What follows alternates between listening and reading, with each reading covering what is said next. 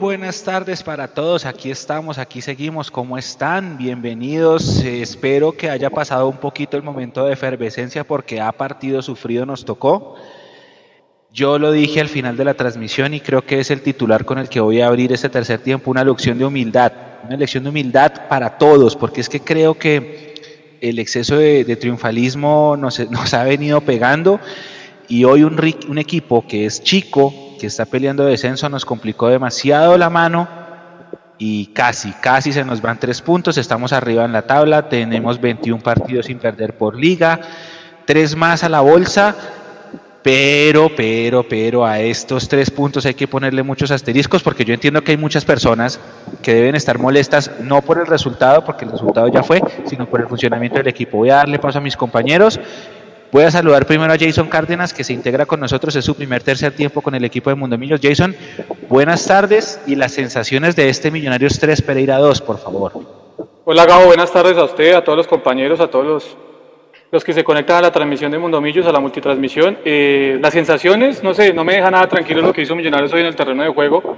Dos equipos completamente diferentes, eh, partiendo de lo que fueron los primeros 45 minutos, luego un equipo completamente desdibujado, eh, en el segundo tiempo, en el arranque, sobre todo el segundo tiempo, más allá de las variantes que hizo el, técnico del Pereira, que ahí, digamos, ajustó el equipo, cambió esa línea de tres que tenía en el primer tiempo que le estaba dando ventajas a Millonarios y, y cambió ese módulo de cuatro. Más allá de eso, Millonarios no puede dar las ventajas que dio. No me gustó el partido de Pereira. No entiendo, Gamero, por qué insiste eh, con la permanencia de, de Perlaza como, como lateral por, por, por, izquierda, cuando sabemos que desafortunadamente eh, no, le rinde lo mismo por ahí que por derecha y hoy pues eh, Román está por encima de él. Eh, ya iremos analizando todo ese tipo de cositas, pero creo que ahí damos una ventaja. comparto lo que decía en el Mundo Millos Live Pablo el jueves pasado. No entiendo entonces para qué le renovaron a Felipe Vanguero si no va a ser una de las cartas y una de las opciones que tiene Millonarios ahí para, para poder suplir en ese, en ese momento que se necesite. Y bueno, me, yo creo que más dudas que certezas dejan estos últimos partidos de Millonarios realmente. Más dudas que certezas, buen título. Mapi, María Paula Rodríguez, ¿cómo estás? Bienvenida. Me hecho muy bien y yo sí tengo que cobrar porque yo fui la que más insistió en decir que había que tener cuidado con Pereira, que a Pereira había que alinearle los titulares, que el marcador podía ser un 2-1, no fue un 2-1, pero casi fue un 3-2 entonces, creo que esto demuestra que jamás nos podemos confiar, que no hay equipo pequeño, que sobre el papel no se ganan nunca los partidos. Y comparto con Jason que hay muchas preocupaciones, eh, tanto en la zona de arriba, en el medio, abajo, mejor dicho, en todo lado, porque hoy Millonarios pasó de dominarlo y de ganarlo con comodidad a terminar sufriendo a que Juan Moreno sacase cinco atajadas importantísimas. Entonces esto no puede suceder, porque ya van dos partidos como el de Once Caldas, donde Millonarios se deja empatar le meten dos y tres goles y eso comienza a sumar negativamente para Millonarios que no, no muestra todavía ese balance que le pedíamos de tener un arco en cero y de pronto ser también un equipo goleador. Por supuesto que hay cosas que destacar, pero, pero hay que corregir. Hay que corregir de aquí en adelante porque no puede ser que siempre estemos sufriendo y que nos veamos tan alcanzados para tratar de ganar el partido. Así es, bueno, bienvenidos todos los que se están conectando. Don Nicolás Molano Varón allá en la producción, buenas tardes. Muy buenas tardes para todos. Aquí trayéndoles el tercer tiempo, ya venimos con la, con la rueda de prensa, ya estamos aquí esperando a que el profe Gamero llegue a la sala de prensa. Eh, primero habla el Once Caldas, después habla Millonarios, entonces ya en minuticos entramos. Mientras tanto, Mechu, tenemos la pregunta ya tenemos aquí listo para que las personas vean cuál va a ser la pregunta que Millonarios tiene planteada para la rueda de prensa, que Mundomillos, perdón. Esperemos que esta vez lean a Mundomillos para poder tener respuesta de esas preguntas. Entonces, la pregunta a Gamero, profesor, el equipo ha recibido cinco goles en tres partidos. ¿Por qué le remataron tanto de afuera hoy? Y la pregunta al jugador, ¿por qué cuesta manejar la ventaja? Pasó con el Once Caldas y hoy también. Esperemos obtener respuesta. En unos minuticos tendremos la rueda de prensa en vivo por acá.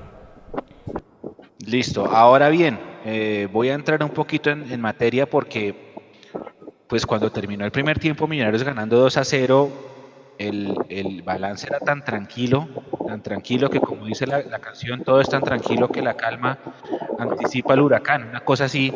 Y empieza el segundo tiempo y de la nada el Pereira se monta en el juego, pero se monta de una manera para mí sigue siendo inesperada. Con las risas y todo lo que, lo que aquí hablábamos con el chat y con la gente que, que, me empezó a cobrar.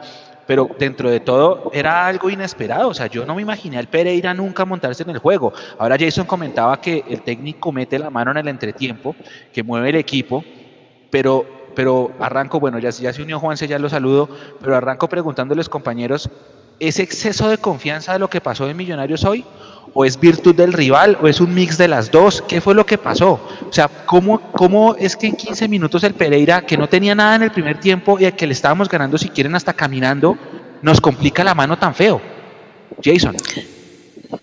Eh, no, yo creo que me he dicho que es claro que, primero es un exceso de confianza por parte de Millonarios, creo que la vio eh, el partido estaba tan tranquilo como usted lo dice, que creyeron que ya el resultado estaba asegurado desde el primer tiempo, creyeron que era solo cuestión de manejar la pelota en el medio campo y que con eso bastaba, pero se les olvidó de taponar los laterales de, del Pereira, se olvidaron de los cambios que hizo el, el, técnico del Pereira, que por ahí funcionaron muy bien, ya vamos a hablar de, de, de esas situaciones también.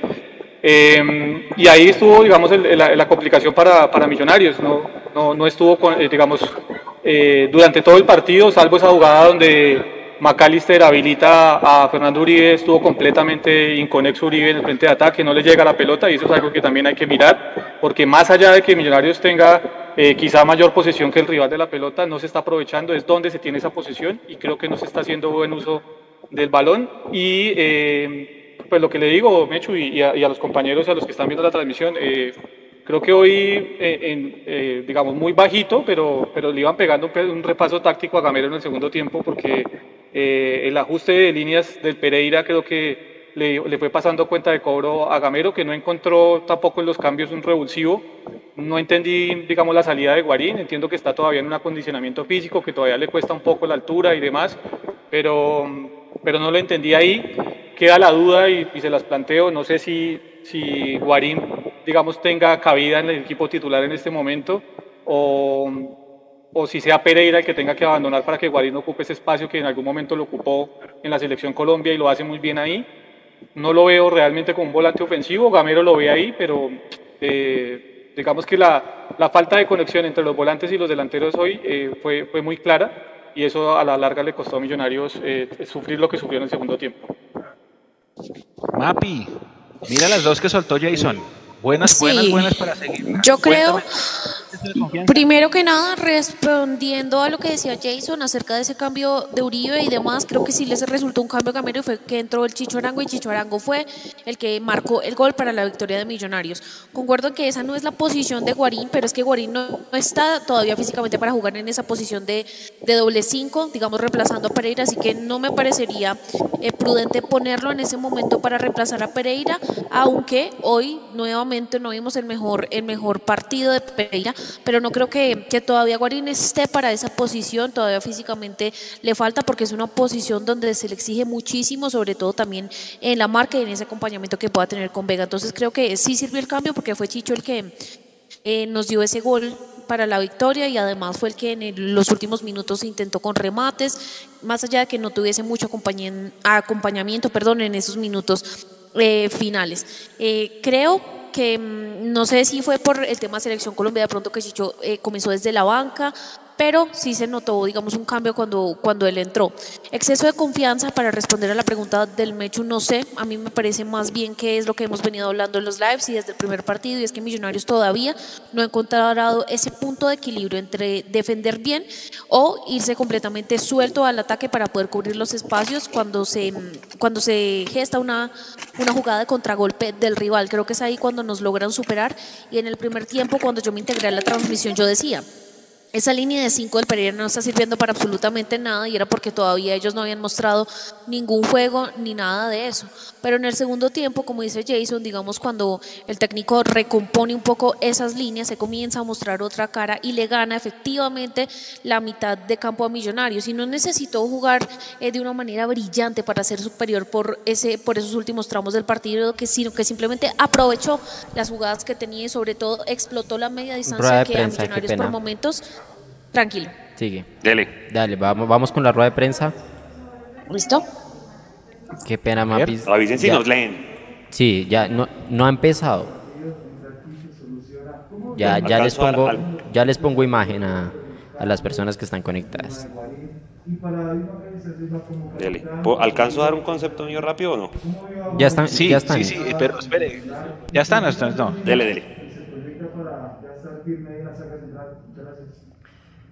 Buenas noches para ti, para todos los televidentes. Primero, quiero mandarle en cabeza de toda la hinchada azul,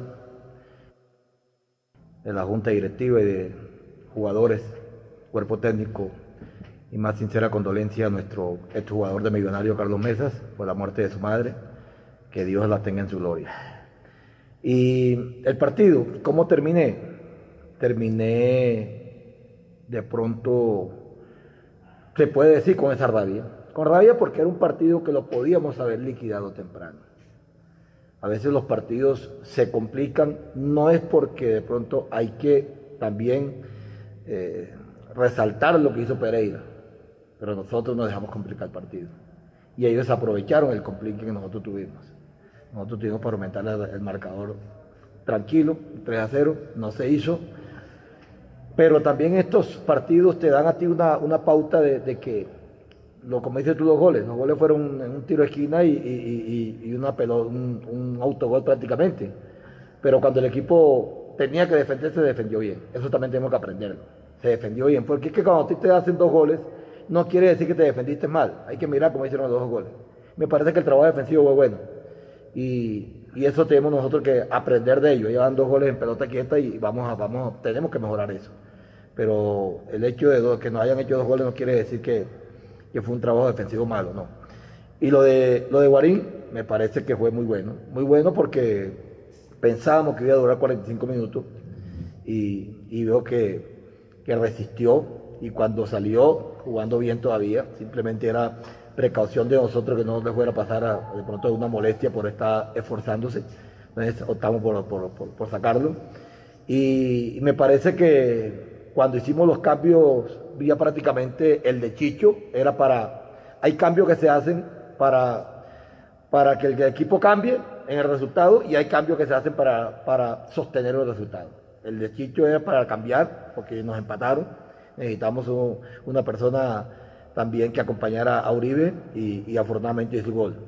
Y los cambios después ya el de, el de, el de eh, Cleaver, ya prácticamente era para reforzar la mitad de la cancha. El cambio de Paz, cuando salió Salazar, ya prácticamente faltaban cinco minutos. Y sabíamos que Pereira en esos cinco minutos, como nos pasó la vez pasada aquí con ellos mismos, iba, iba a tirar puro pelotazo. Y optamos por meter un central y me parece que controlamos el partido. Entonces, eh, a, uno, a mí me da felicidad por haber ganado este partido, porque lo necesitábamos ganar pero también tengo la, la, certeza y, reali la realidad es que hay cosas por corregir todavía. Eh, buenas tardes, creo que Freddy, eh, Uribe, Jader, Dani, Mojica son jugadores que, que, que, han llegado para aportar y lo han hecho muy bien, hablando del caso puntual de, de Guarín, nos está aportando mucho en su jerarquía, en su experiencia, ha sido muy importante para el grupo y creo que de a poco vamos viendo eh, la calidad de jugador que es, ¿no? Ya todos la conocemos y de a, de a, poco se va poniendo a punto y nos va aportando mucho. Entonces creo que eso es importante, sin duda alguna, como el profe lo acaba de decir, somos conscientes que tenemos que corregir, somos conscientes que tenemos que convertir, porque creo que algo para resaltar es que estamos creando muy buena cantidad de opciones de, de gol, no nos está costando tomar esa decisión a nosotros los jugadores en el último tercio donde donde es netamente nosotros que, quienes estamos en el campo. Entonces creo que mejorando esa última decisión en el último tercio, las cosas pueden mejorar para tratar de controlar un poco más los partidos. Pregunta Felipe Valderrama del 5-0. Profe Gamero, ¿por qué en este comienzo de temporada ha costado mantener la ventaja en el marcador? ¿Es cuestión de actitud por relajarse o es un tema táctico para la relación del rival? Buenas noches también no, no, no, nos ha costado, es que no nos ha costado, porque es que si cuando tú ves que eh, vas ganando un partido y el rival llega y, te somete a un arco y, no te deja crear más opciones de gol, pues te están sometiendo a algo, pero nosotros no. Nosotros ganando los partidos todavía tenemos posibilidades de hacer gol. Hoy los goles que nos hicieron fueron goles, no fueron, eh, como dice uno, fortuitos, un tiro de esquina y una pelota que de pronto a lo mejor iba directo pan de, pan de, pan de Moreno y, la bola la desvían. Entonces, yo creo que, que, Esto no es de, sostener. Importante que ganamos este partido, importante, porque sabíamos que iba a ser un rival difícil, un rival de un grupo joven, un grupo que corre, que lucha. Entonces yo creo que a veces hay, es muy bueno corregir ganando y hoy tenemos que hacer nosotros eso.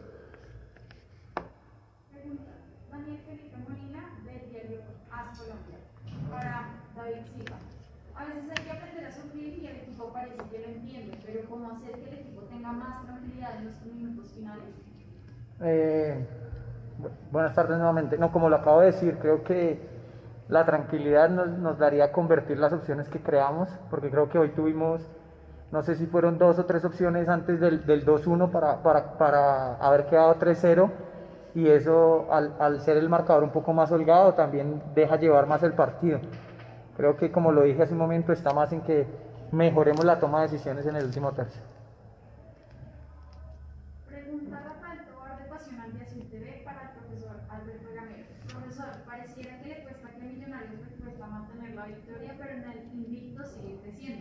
¿Cómo lograr que las 21 fechas de invicto no se conviertan en un fundamental para el equipo? Buenas tardes también para ti.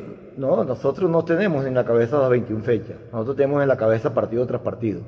Yo creo que esto es lo más importante que tiene este grupo.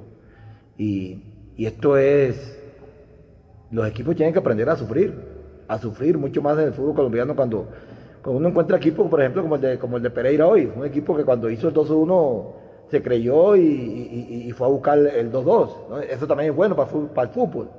Pero, pero, indudablemente que nosotros, lo que dice Maca, nos está costando la definición. Yo creo que eso es, los goles, los partidos se ganan con goles y nosotros estamos haciendo y estamos cerrando también. Yo creo que ese es un punto, un punto clave. El, estado de ánimo de un jugador en la cancha cuando ve que está, que está botando gol y cuando ve que, que la está desperdiciando el rival se crece y eso nos pasó hoy, pero, pero es para corregir, repito, como dije anteriormente, corregir ganando es bueno y nosotros sabemos que estamos cometiendo errores. Y para David, ¿cómo se ha sentido en su rol de capitán del equipo teniendo hombres de tanta experiencia como Guarín y lado? ¿Cómo manejan las ideas y voces frente a los más jóvenes? Mm, yo creo que siempre he sido partidario que eh, todos tienen que ser capitán, hay una distinción que es la cinta, pero, pero para trabajar el bien común de un grupo, todos tenemos que aportar, todos tenemos que escuchar, todos tenemos que hacer sacrificios y todos tenemos que ir en pro del bien del grupo. Entonces creo que eso ha sido entendido por todos, los chicos han entendido, han ido haciendo las cosas bien, nosotros, como lo acabo de decir, siempre va a ser en pro, entonces eso es, esto es un equipo.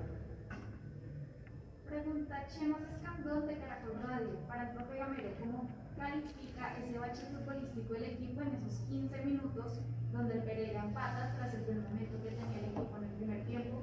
¿Lo deja preocupado o es cuestión de ajustes temas puntuales? Y para el jugador, ¿están tranquilos por el rendimiento del equipo o hay que ajustar mucho para encontrar el rendimiento ideal? Un saludo para Chema también. Eh, Chema lo tienen todos los equipos. Yo no conozco un equipo que tenga 90 minutos sin Bache. Bache lo tienen todos los equipos. Lo que pasa es que hay unos equipos que con el bache eh, eh, eh, el rival de pronto, como pasó, y nos anota y, se nos vino encima. Pero, pero esto es de, repito, de cuando tú tengas esa, claridad como muchas veces la hemos tenido nosotros, porque es mayor parte del partido la tenemos con claridad. Hay momentos que, que tenemos esos baches y el, rival a veces no, no, no, nos ataca, pero pero esto es para corregir, corregir. Lo que quiero muchas veces es que el equipo tenga más esa regularidad, esa regularidad. Y repito, esa regularidad muchas veces lo, se tranquiliza con los goles. ¿Me repites la pregunta? Para el jugador, ¿están tranquilos por el rendimiento del equipo o hay que mostrar mucho para encontrar el rendimiento? No, siempre, siempre va a estar en nuestra, en nuestra mente la autocrítica y las ganas de mejorar yo creo que es muy difícil encontrar la perfección en un deporte como el nuestro, pero con el trabajo se puede mejorar y dejar eh, cometer otros errores o dejar de cometer errores mejor. Entonces yo creo que no, no estamos satisfechos, Sabemos los, los errores que hemos cometido, sabemos, por ejemplo, la definición del último tercio que lo tenemos que mejorar, porque eso ya son tomas de decisiones nuestras, de los jugadores. Entonces yo creo que, que en eso eh, hay que mejorar. Pregunta Miguel Ruiz de Tricolor y Cubimetro para el profesor Alberto Romero. ¿Cuál es la situación de Matías de los Santos? Si es cierto que se va a llegar a otro defensa central. Un saludo para Miguel. La situación de Matías es que él está en un proceso en estos momentos de, una posible transacción al exterior. Y como siempre les he dicho a todos, nunca le voy a cortar la sala a un jugador cuando tenga esa posibilidad. Y estamos esperando que se define. Por eso en este partido no estuvo, en el partido pasado estuvo. Vamos a esperar lunes, martes que, se va a definir. Y si, se da lo de la transacción de Matías para el extranjero, eh, de pronto nos va a abrir la posibilidad de traer otro central más. Y finalizamos con Cristian Pinzón de Caracol Radio. Para el profesor, ¿qué es lo último que les dirá a Emerson Chicho Moreno y Román antes de unirse al microciclo de la selección Colombia con Renato Rueda? Y para Silva, cuando, el partido se puso 2-2, ¿cuál fue el mensaje que le dio al resto de sus jugadores? Un saludo para, para Cristian. Bueno, decirle a ellos es, es más que todo es la educación. La educación porque ellos saben jugar, por eso los llamaron. Saben jugar y yo siempre les pido a ellos que tengan respeto con sus compañeros y con, con todo el cuerpo técnico.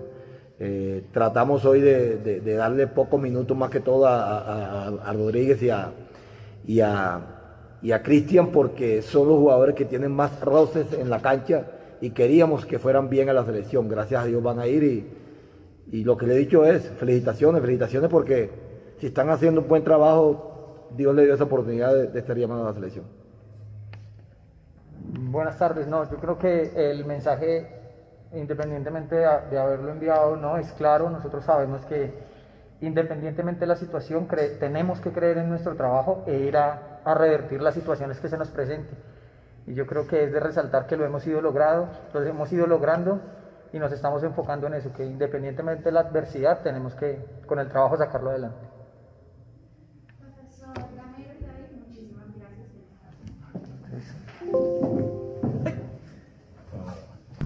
Bueno, finaliza, finaliza la rueda de prensa. Eh, no sabemos si leyeron nuestras preguntas, no lo sabemos porque las preguntas eh, no estaban cerca al micrófono, entonces no se escuchaba con claridad. Averiguaremos. Yo creo que no por, por lo que dijo Gamero y, Creo que no. No la y leyeron, no la Macalister. leyeron. Yo creo que no, No, la leyeron, Creo que no. pero bueno. Creo que Continúen ustedes, Creo que compañeros. no. Creo que no, creo que no. Mapis, estabas dando un concepto, ya viene la, la rueda de prensa. El resto de detalles. No, sí, no, estaba diciendo justamente que yo creo que Millonarios no ha encontrado, digamos, ese balance entre irse al ataque y poder defender con solidez en la parte de atrás. Yo creo que todavía falta. Y pasando un poco a lo que dijo Camero, yo estoy de acuerdo con unas cosas y en total desacuerdo con otras y me parece una desconexión entre algunas cosas que dice. Como por ejemplo empiezo con que él dice que Millonarios defendió bien, que si bien metieron dos goles, Millonarios defendió bien y hablo únicamente de esos dos goles que mete Pereira, pero no hablo de las cinco atajadas que tuvo Juan Moreno.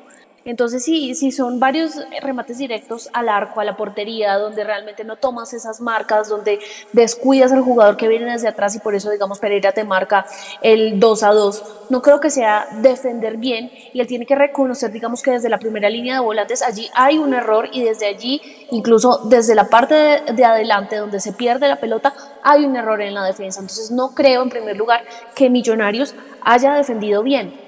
Por otro lado, él dice que mm, ellos dejaron crecer al rival, lo cual es completamente cierto. Ahí se vio notablemente cuando Millonarios le entregó la pelota al Pereira y de ahí, como lo decía anteriormente, comenzó a rematar desde donde quería. Entonces estoy en, desacuerdo con ese punto donde dice que Millonarios defendió bien, porque creo que claramente no ha sido así. Y ojalá hubiese podido responder nuestra pregunta de por qué Millonarios no es capaz de mantener, digamos, un resultado y continuamente lo viven empatando. Sí, estamos de acuerdo, Mapi, aunque trató de, de disfrazarlo cuando dice que defendimos bien y que fueron dos goles aislados, pero que el equipo Sí, se no. portó bien y que defendió bien. Yo también estoy de acuerdo contigo, no, no me parece que se haya defendido bien, porque si se hubiera defendido bien no llegábamos a un 2-2. Juanse, usted iba a darnos un concepto antes de la rueda de prensa. Buenas tardes, bienvenido al tercer tiempo. Sí, señor, buenas tardes. Hermano, yo, de- yo tengo una teoría y, y- y puede que me esté equivocando, pero, pero es que esta solidez, con todo y lo buen jugador que es Juan Carlos Pereira, coincidencialmente yo le vi solidez a Millonarios cuando no estuvo. Y no sé si el tema vaya por ahí. porque hoy vea que Pereira se vio comprometido en el primer gol y creo que no tuvo tan buen partido. ¿sí? Si bien creo que los dos de marca no fue la tarde de hoy, veo más en Pereira que no, no sé si sea el jugador que acompaña a, a, Steven Vega en el doble 5. Creo que va por ese lado, pero igual. Creo que también en parte es el estado anímico de Millonarios, por lo que decía McAllister, por no definir las que se tienen para irse más allá arriba en el marcador, pero también por dejar crecer al rival. Es que vea la diferencia, yo no sé si usted se acuerda del partido con Nacional, el 3-0, el día de Brujas del año pasado Millonario lo liquidó y lo cerró y ya, ¿sí? Ya después fue partido de trámite, pero no dejamos en ningún momento que el rival se acercara de la manera como lo hizo el Once Caldas y como lo hizo el Pereira hoy. Porque no les dimos vida. Exacto. Es que eso es lo que a mí me, tiene a mí pensando. Viejo Jason, ¿qué, ¿qué, le deja esta rueda de prensa? Eh, yo creo que la misma sensación es que le deja María Paula, ¿no? Eh, uno no puede decir, por ejemplo, la frase de que no nos ha costado cuando nos empataron el partido, cuando Juan Moreno resultó sacando, como dice Mapi, cinco pelotas, cuando en los tiros de esquina perdimos mucho, mucho en el juego aéreo, cuando le ganaron la espalda constantemente a los laterales, cuando los volantes externos de Millonarios no vinieron a hacer los repliegues y, y, los, y los doblajes para ayudar en marca. Entonces uno no puede decir que no le costó porque realmente eh, se vio en el partido, se vio en ese arranque del segundo tiempo un Pereira completamente diferente, vuelvo a decirlo, creo que hubo un repaso táctico por parte de Artigas, creo que es el, técnico del, Pereira, hacia Gamero, y creo que hoy eh, lo primero para que, para que los proyectos Mecho, y lo hemos hablado nosotros, sobresalgan es la autocrítica. Y si no hay autocrítica y si está bien que uno entiende que en los camerinos la autocrítica se hace internamente y demás, y que se trata de proteger ante los medios, pero si uno sale a vender lo que está tratando de vender Gamero, pues definitivamente está en el camino equivocado y creo que eh, ese no es el rumbo y ese no es el camino de Millonarios. concuerdo con lo que dice Juanse, creo que empata un poco con lo que decía en mi primera intervención. Yo no sé si sea Pereira el acompañante de Vega ahí en, el medio campo o si tenga que jugar Guarín en esa posición. Y hablaba también de, la, de lo inconexo que estuvo Uribe, sobre todo en el primer tiempo, eh, y uno se pregunta entonces a qué vino Mojica, si no vino a dar una mano y si no vino a tener la posibilidad de demostrar dentro del terreno de juego que, quizás le pueda aportar algo a Millonarios. Entonces ahí es cuando uno dice que los jugadores que se traen realmente no se terminan convirtiendo en, refuerzos, sino que se quedan simplemente en contrataciones. Y cuando usted tiene aspiraciones de ganar algo, no puede únicamente con contrataciones eh, aspirar a los títulos y aspirar a estar en copas internacionales. Pero en situaciones normales se supone que con, con Guarín y con Uribe eh, no estaríamos hablando de contrataciones. No, no, no, no, y de hecho, digamos, si usted, si usted me calca el partido hasta el minuto 45, pues uno, y si, y si el partido hubiera terminado ahí, pues uno dice, mire, sí es que sí hacía falta dos jugadores de jerarquía, porque fueron los que hicieron los goles y los que se pusieron y llevaron el equipo hacia el triunfo. Seguramente ese habría sido el análisis en ese momento. Pero pero pues como esto no es de uno ni de dos, sino son de once en el terreno de juego y, de la persona que está en la, línea de juego, en la línea de banda, perdón, pues eh, evidentemente creo que hay errores fuertes y, sigo sin entender. Uno, ¿por qué Mojica no tiene la posibilidad? Y dos, ¿por qué si tenemos un lateral izquierdo, si no tenemos la confianza en este momento en Bertel, porque si tenemos otro lateral izquierdo ahí como Vanguero tampoco lo usamos? Son, son cosas que quedan ahí, digamos, en el tintero y le quedan a uno en el aire. Bueno, antes de cualquier cosa, antes de continuar, eh, le quiero pedir a la gente, muchas, hay muchas opiniones eh, contrarias con respecto al partido, hay personas que están contentas porque ganamos y simplemente dicen, ganamos, no frieguen más, hay gente que dice, ganamos, pero ojo, que, que tenemos que prender las alarmas, hay gente que está disgustada por la forma como se gana el partido, pues porque estábamos 2 a 0 y nadie, nadie quería sufrirlo así, lo único que les pido es que porfa, entre todos nos respetemos, porque ya vi eh, a alguien comentando antes de la rueda de no, Ya tocó sacar. con, con, con, insultos. Todos tenemos opiniones, todos tenemos nuestro punto de vista, pero siempre con respeto. Yo puedo estar en de acuerdo o en desacuerdo con, con Jason, con Mapi, con Juanse, con Nico, pero no los voy a putear porque, porque estén eh, pensando cosas distintas a mí. De eso se trata esto, es una polémica, aquí cada uno expone su punto y ustedes también, ya los vamos a leer, ya los vamos a escuchar en sus audios, el número está en pantalla, pero porfa, lo único que les pedimos es que siempre haya respeto, es lo único. Nos equivocamos, aquí nadie tiene la verdad absoluta, pero por favor siempre mantengamos el respeto. Exactamente, exactamente. Porque sí, en la transmisión había gente del Pereira que después del 2-2 empezaron a escribir vamos Matecaña, grande Matecaña, pero nunca insultaron a nadie de Millonarios y por eso no hubo bloqueos. Pues ellos estaban conectados en la transmisión, son hinchas de ese equipo y bien, ellos escogen estar en un medio partidario de Millos, ahí no hay nada que podamos hacer nosotros. Pero si entre nosotros los hinchas de Millos no nos, no nos podemos eh, entender con respeto, estamos fregados. Por eso les pido el favor de que cualquier cosa, cualquier cosa, eh, siempre con respeto. A mí se me burlaron porque yo en el 2 a 0 decía, Pereira no tiene nada, eh, aquí no pasa nada. Yo estaba a punto de sacar aquí la hamaca y acostarme a ver el partido y entraron esos dos goles y yo dije, miércoles, ¿en qué momento dejamos crecer este enano? Y enseguida se me vino todo el mundo que me chuzal, que no sé qué, pero todo dentro del, sí, era divertido, nos reímos todos, yo también me reía, pero con respeto. O sea, alguno que otro me pegó una puteada, pero por eso les digo, se puede hablar todo con respeto. Eh, voy a, decir, a recortar, hay que resaltar lo que hizo Pereira, pero nosotros nos dejamos complicar el partido. Nos hicieron dos goles, pero nos defendimos bien. Ah, hay que resaltar lo que hizo Pereira, sí, nosotros nos dejamos complicar el partido, sí, nos defendimos bien, no. No. Porque si uno se defiende bien, no permite que le pateen tanto de afuera. Y si uno se defiende bien, no permite que le hagan dos goles en cinco, ¿cuánto fue? Eh, seis minutos el tiempo que hizo Pereira para empatarnos el partido. Ahí empiezo por ahí. Ya de, ya de entrada no, no estoy de acuerdo con, con, el profe. ¿Qué opinan de los cambios del entretiempo? Ahora ya después de la guerra, por supuesto, con el diario del lunes.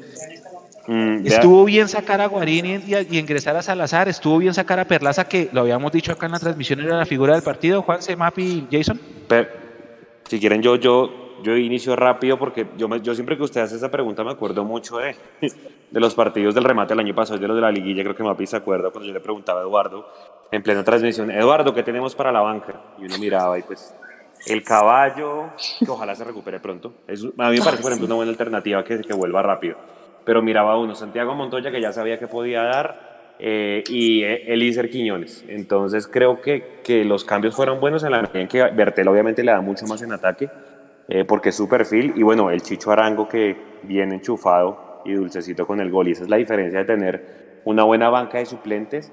Pero, por ejemplo, yo no sé si esos cambios se hubieran dado en un partido como visitante. Sí, hay, un tema bien interesante que creo que lo hemos debatido y es, creo que la base ya está, a excepción del lunar que veíamos de, de Pereira, pero creo que más bien el dolor de cabeza para Gamero va a estar en cómo conformar el banco de suplentes. Yo, por ejemplo, y como decía Jason, sigo sin entender Mojica qué es lo que pasa, pero es que si no le pregunta a Gamero se pone bravo con Mojica. Entonces, sí, pregúntenme por los que están, no por los que no están. Exacto, exactamente. Entonces, pero en teoría, o sea, para responder la pregunta de Mecho, creo que sí, creo que sí funcionaron hoy los cambios. Eh, y bueno, lastimosamente Salazar creo que es la segunda vez que le pasa que lo sacan, lo meten y lo sacan en el mismo tiempo, pero era más bien por cerrar el partido, pero sí. Y creo que, no sé, eso es algo que, que yo no le había hecho a ningún técnico, solo a Gamero. Creo que lo ha hecho con varios, ¿no? Creo que con, con con Rengifo el año pasado lo hizo y, con otros entonces. Pero bueno, él tendrá y él morirá con su teoría de, que quiere cerrar los partidos, pero no creo que sea sacando a uno que entra en el segundo tiempo. Bueno, yo partamos de la teoría de que cerrar los partidos en Bogotá, eso no debería estar pasando nunca. Eh, Jason, los cambios, los dos primeros sobre todo, porque el de Chicho sí fue para arreglar ese, ese escándalo que se convirtió ese ese incendio del 2-2, pero los dos primeros, los del, los del entretiempo, eh, cancherismo, eh, dígame usted. No, yo, yo creo, bueno, yo creo que eh, de los partidos flojos que se le ha visto a Emerson Rodríguez, el de hoy, no sé si él, si él digamos, por su juventud o porque ha venido tocado o, simplemente porque la convocatoria de la Selección Colombia lo tiene un poco eh, fuera de margen, que eso puede pasar, es un muchacho que está en formación y, y seguramente eso también hace eco en, en, en su rendimiento y en su cabeza. Debe estar pensando, obviamente, en lo que es eh, unirse hoy al microciclo de la Selección Colombia. Creo que es el partido más flojo que le he visto a Emerson desde que ha tenido la posibilidad de, ponerse la camiseta de Millonarios. Uno entiende ahí, digamos, que pues uno lo quiera cuidar porque se entiende que, es una oportunidad para los muchachos, es una forma también de motivarlo. A esa altura del partido eh, íbamos 2-0 y digamos que todo estaba tranquilo, entonces eh, no, no me pareció descabellado el cambio realmente, tengo que decirlo. Eh, ya lo que hizo Salazar o dejó de hacer Salazar dentro del terreno de juego es otra cosa, porque pues uno no, uno no va a hacer el cambio para equivocarse y para, y para que el jugador que entre, pues eh, entre a hacer lo que hizo Salazar por momentos. Y lo de Bertel por Perlaza, pues bueno, yo creo que es, digamos, la lectura de lo que, de lo que tenía eh, el profesor Gamero. No sé si, si, digamos, él se entusiasmó mucho. Tiene, yo le doy dos lecturas. Uno, se pudo haber entusiasmado mucho y dijo, venga, Perlaza no me está pasando al ataque como debería pasarme, entonces metamos a Bertel a ver si, si gana un poquitico más por ese lado.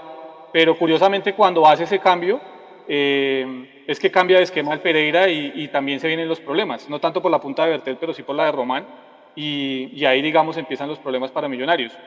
Eh, me sorprende, por, me sorprende no tanto el cambio, Mecho y compañeros, sino me sorprende es que, que, que, Perlaza sea la primera opción como lateral izquierdo, cuando pues sabemos que sí, toda la vida ha estado por el costado derecho. Sí, ahí en el Tolima lo utilizó en esa posición y demás, pero, pero pues es, él es lateral derecho. Y eso es lo que realmente sorprende eh, en cuanto a esos dos cambios. Acaba de hacer gol el Barcelona y faltan cuatro minutos. Mapi, ¿tú qué opinas de esos cambios? Bueno, el cambio, realmente el primer cambio cuando entra Salazar, no me parece nada loco, ya habíamos visto, digamos que, como dice Jason, Emerson no estaba, digamos, en, su mejor partido. No, yo no, yo no quiero pensar que es por el tema de selección, Simplemente hay partidos menos y más favorables para los jugadores. Desde el partido pasado creo que ha venido tocado, le han dado muchísimas patadas, muchos golpes. Pero bueno, ese cambio de Salazar a mí me parece que sí se entendía eh, para refrescar, digamos, esa punta, ese extremo en el ataque y demás. El, cambio que yo no entiendo realmente es el de, el de justamente de Perlaza yo no, yo no concuerdo con Jason y para mí Perlaza sigue siendo mi primera opción ahí en la lateral izquierda por el tema del rendimiento. Incluso hoy veía esos minutos a Bertel y yo me sigo quedando con lo que puede hacer Perlaza, tanto en la ofensiva como en la defensiva, así que ese no lo entendí. Lo de Juan Camilo Salazar, cuando lo vuelven a sacar, es algo que yo nunca voy a entender de Gamero, ya es la tercera vez que, pues, digamos, le hace esto al jugador y digamos meter a otro central, meter a Breiner, no te va a garantizar que tú vas a cerrar el partido. O sea, meter a otro defensa no, no significa, digamos, que vas a estar protegido, que no te van a rematar, sobre todo porque como ustedes lo decían, Pereira estaba rematando desde afuera. Estaba rematando desde afuera cada que tenía la pelota, así que yo creo que eh, ahí estuvo acertado fue el cambio de Cleaver Cleaver si era completamente necesario, digamos, para ocupar el, el, lleno y el largo de la cancha, donde se necesitaba un refuerzo, porque evidentemente ahí nos estaban ganando la posición. Entonces, eh, para recapitular, entiendo el primer cambio cuando entra Salazar, no entiendo nuevamente cuando lo vuelve a sacar, no entiendo el cambio de Perlaza, muy bien por el cambio de Chicho, que obviamente dio resultado, y, repito, lo de Brainer Paz no nos aseguraba que Millonarios, digamos, fuese a cerrar ahí el partido porque ya hemos visto que nos marcan goles desde fuera del área. Entonces hay que reforzar un poco más la marca para hablar ahí de los cambios. Bueno, listo. Yo eh, voy a dar mi opinión después de haberlos escuchado a todos ustedes y, y tengo que ser consecuente con mi discurso. Yo no me voy a acomodar, no puedo eh, estaría siendo irrespetuoso con la comunidad y con ustedes compañeros. Acuérdense que yo en la transmisión dije, me parece perfecto los cambios, me parece bien que le dé minutos a Salazar porque Salazar viene una, de una lesión, sacó a, a, Emerson, que también creo yo Emerson estaba más pensando en Barranquilla que en Bogotá, mm, y está no sé. bien, está bien, está bien, yo, yo, es el sueño del pibe, un jugador de fútbol cuando es joven, quiere ser selección Colombia. Y cuando y tienes que... 21, 21 años y te llevan a una selección, yo entiendo eso, no, no voy a criticar a Emerson por eso. Perdón, no, yo, yo simplemente le corto ahí, perdón que le mete el bus. Es que mire cómo, cómo es la vida un futbolista, sobre todo cómo se le ha dado a Emerson Rodríguez.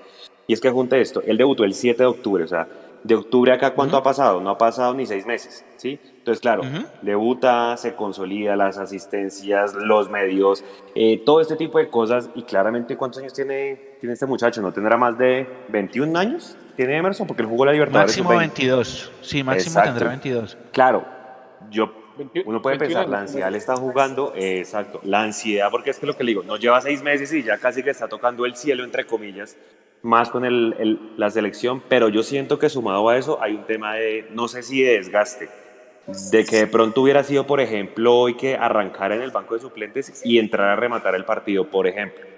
¿Sí? Ahora, acuérdense que hay microciclo y yo no sé si de pronto eh, Gamero lo vaya a usar dentro de ocho días de arranque con equidad. Es una bonita pregunta que si quiere dejemos para más adelante, pero, pero era ese sí, comentario. Sí.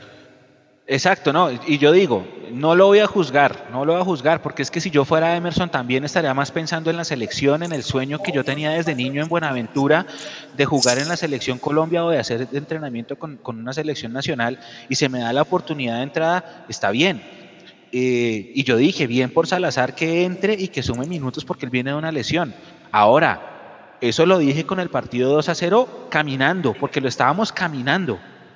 Yo no me imaginaba el vendaval pereirano de los primeros 15 minutos del segundo tiempo y por eso debo decir, sí, estoy de acuerdo con los cambios. Acá están diciendo varias personas que el tema de Perlaza era que porque como estaba peleándose con alguien del Pereira y tenía amarilla, Gamero lo que hizo fue tratar de cuidarlo y que eso lo mencionaron en la transmisión de Win, que lo trataron de cuidar y que por eso el cambio por Bertel, que en su momento también dije, está bien, que sume minutos Bertel. Estábamos y ahora, ahora, con el diario de lunes, puedo decir que sí, que eran cambios para cancherear el partido. Estábamos canchereando el partido, canchereamos. Le dimos oportunidad a dos jugadores que tenían sin ritmo de tratar de jugar y miren lo que pasó. Se nos vino el Pereira y yo no me imaginaba que se nos iba a venir el Pereira así y que nos iban a hacer dos goles y tampoco me imaginé terminar pidiendo tiempo. Termina, es que acuérdense cómo relataba Tami relojito, por favor, acábate. Y nosotros mirando ahí y gritando que se acaben. O sea, fatal. Ahora, también es fatal haber terminado defendiendo con cuántos centrales. Estaban los tres. Los tres era, era como un doble cinco en, los, en el tiempo de adición, ¿no? Eso en Bogotá. Sí, se sumaron de a tres, pero es, que eso no, ese no era la forma como tenía que terminar el partido y entiendo, entiendo, la, la, gente estará, hay mucha gente que está molesta con el técnico, eh, por la forma como se da en la victoria, pero es que eh, si era 5-5-0. Chicho terminó también siendo un volante más, eso fue una locura para defender ese. Eso, eso fue un sancocho, eso fue un sancocho, pero, pero en su momento yo dije, sí, está bien los cambios porque estamos ganando el partido muy tranquilo. Creo que tenemos que trabajar mucho esa parte mental de, del equipo, bueno, y también nosotros, ¿no? Porque fue una lección, yo digo, es una lección de humildad para todos nosotros eh, bueno, no para ti, Mapi, porque tú sí lo dijiste que no hay enemigo pequeño y que no sé qué, pero nosotros en el, en el pasado tercer tiempo dijimos, Pereira, ¿cuánto? Y no, y la tabla del descenso. 5-0, 4-0, no, no, oigan. No, mire, aparte, aparte de Mechu, porque, porque uno dice el Pereira, lleva, no sé, 18 partidos, creo que lleva sin ganar el Pereira y demás. Ya 19. Pues solo ha ganado. ya no está la vez sino en la sede, Juanse, pero, pero, pero mire que uno mira el partido que le, hizo, que le hizo en su momento a Nacional, porque a Nacional le complicó el partido también, le comenzó ganando, se le fue dos veces arriba en el marcador, pues al final, pues por, por individualidades y obviamente por, por plantel Nacional le dio la vuelta al partido eh, no sé si fue frente a Medellín que jugó la semifinal de la Copa, de la, de la, Copa, eh, también hizo un gran partido, también digamos que, hizo dentro de las posibilidades que tiene, eh, pues, pues no es un equipo que, y, lo demostró en el segundo tiempo, no es un equipo que salga realmente a esconderse y que salga pues a, a, mostrar miedo ante el rival, y eso evidentemente nos terminó pasando la factura, sumado a lo que, a lo que hablábamos pues de la, de la, del exceso de confianza para mí por parte de algunos jugadores dentro del terreno de juego. Eso también influyó, creo yo. El exceso de confianza que sentí yo en la transmisión y que sentí desde el jueves y que, y que seguramente muchos hinchas también sintieron, porque lo mismo, lo que decía Mapi, preguntábamos pronósticos y de 4-0, 3-0 no bajaba. Y yo también pensé que íbamos a golearlos. Eh, en esa sí, Mapis, puedes cobrarnos porque fuiste la única que dijo mesura, compañeros, eh, pero, pero yo me pongo a mirar y, no, no, no, no, esa no es la forma de terminar un partido. Esa no es la forma de terminar un partido eh, con los tres defensas ahí metidos a lo que salga, permitiendo que nos pateen tanto de afuera. Somos un equipo, eh, Juan Semapi, desbalanceado, porque antes decíamos que éramos desbalanceados por la forma de atacar, ¿no? que éramos muy a la derecha y cero a la izquierda. Y hoy logramos balancear eso, pero entonces seguimos desbalanceados entre ataque y defensa porque nos llegan fácil, porque nos hacen goles fácil, porque tenemos muchos goles en contra para lo que hemos generado y porque no es sano, que decía Juanse ahorita, cinco goles en contra en dos partidos. En tres. Ojo a eso. Tres, terrible. Sí, en tres, bueno, sumamos el Envigado, pero, pero yo estaba hablando era de Zipa y este, listo, en, tres. Pero igual no es sano. Es casi, eh, casi dos por juego. Y es que estás al borde de perder, porque terminamos sufriendo, estás, ahí, ahí, ahí nomás. En cualquier momento eso se te sale de las manos y ojalá nunca se nos vaya a voltear en contra y tener un resultado abultadísimo, pues negativo para Millonarios, porque aún queda mucho y vienen equipos muy difíciles. Exacto, exacto, exacto, exacto. Y ahora, otra cosa, y voy a, voy a plantear el siguiente tema que, que lo, lo trató de mencionar Jason en su primera intervención y que me quedó sonando. Hablemos un poquito de, de la, de la parte táctica. Jason fue tajante. Repaso táctico de Artigas a Gamero. Juanse, repaso táctico. En el, yo creo que en el segundo tiempo, a ver, es que cuántos tiros de esquina ustedes los tienen ahí, que ustedes los llevaron en el partido. Seguidos, el, antes del, del 2-1, el Pereira nos llegó tres veces, tres tiros de esquina, y ahí ya Juanito había sacado dos pelotas. Por lo menos yo, yo le diría a Mechu que sí fue repaso hasta el minuto 25 por ahí del primer tiempo, por ahí hasta el 65. Ya después con el trachicho es otra cosa, pero por lo menos los primeros 20 del segundo tiempo sí. Yo no creo que haya Mapis. sido un rep- yo no creo que haya sido para tanto, digamos, como tal un repaso. Sí se vio que por momentos nos ganaron varios tramos de la cancha con el posicionamiento que, que puso el profesor del Pereira, pero no creo que haya sido tanto, tanto para un repaso, sino lo que más eh, decías tú al inicio de ese desbalance que ha tenido Millonarios y que no ha sabido, digamos, compensar por momentos cuando le entrega la pelota al rival. Ok. eh, voy a empezar a leerlos a ustedes porque también tienen sus opiniones. Nico, antes que todo, ¿tenemos audios? Sí, sí, sí, hay audios. Bueno, avise. ¿Los, los- ¿De una vez? Si quieren de una vez la tanda de audios, claro que sí. Hágale, hágale, hágale, por favor. Son varios análisis que nos envían al número que está en pantalla. Aquí vamos. Mi nombre es Juan Carlos Molina, hincha fiel de Millonarios. Y los felicito por la transmisión muy buena. Saludos. Buenas tardes, Mondomillos. Les habla Dilmar Vargas desde Tunja. Como siempre, nos acostumbramos a, a pedir tiempo en los últimos partidos, pero bueno, ganamos. Vamos, Millos. Hola Mundomillos, eh, mi nombre es Ricardo Parra desde West Palm Beach, Florida. Eh, un partido en el cual se pudo haber ganado muy tranquilamente, Villa muy preciso, sobraba el equipo, eso está muy mal, porque por agrandados de pronto terminamos al final pariendo y eso está ya es el segundo partido que nos toca como de locales terminando apretados. Veo muy loco a Gamero con sus cambios. Mm, Me alegra mucho por Guarín y por Uribe lo que hicieron hoy, porque sigue marcando y ya Guarín se destapó con, con la camiseta que tanto ama. Y bueno, lo importante es como siempre, seguir sumando, pero ya se está reiterando los errores. Un saludo muy grande y bueno, esperar que las cosas sigan mejorando. Sigue, seguimos arriba, pero hay que seguir trabajando mucho esa parte de atrás. Un saludo. Chao. Domillos, Nicolás Andrade les habla desde aquí, desde el Tintal. Eh, fue un partido, partido duro. El primer tiempo se ganaba bien, pero entraron como confiados, como, como ya aquí ya fue.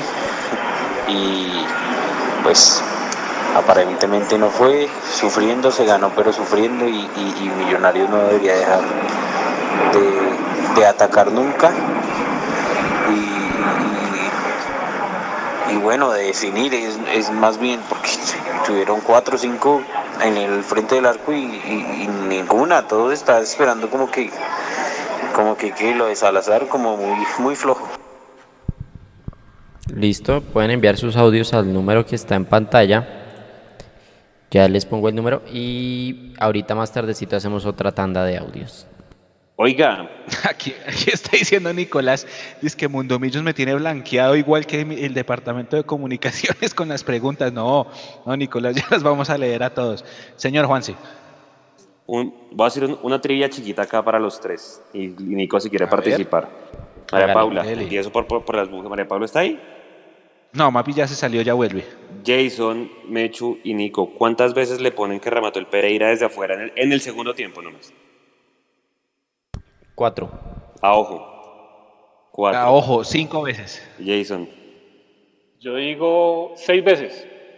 casi le pega. Siete. ¿Qué les dice ese Uf. dato? A su montón. El hueco, el hueco, el hueco, el hueco, el hueco es nuestro. Y Ese Pereira. dato me dice a mí que el hueco es nuestro.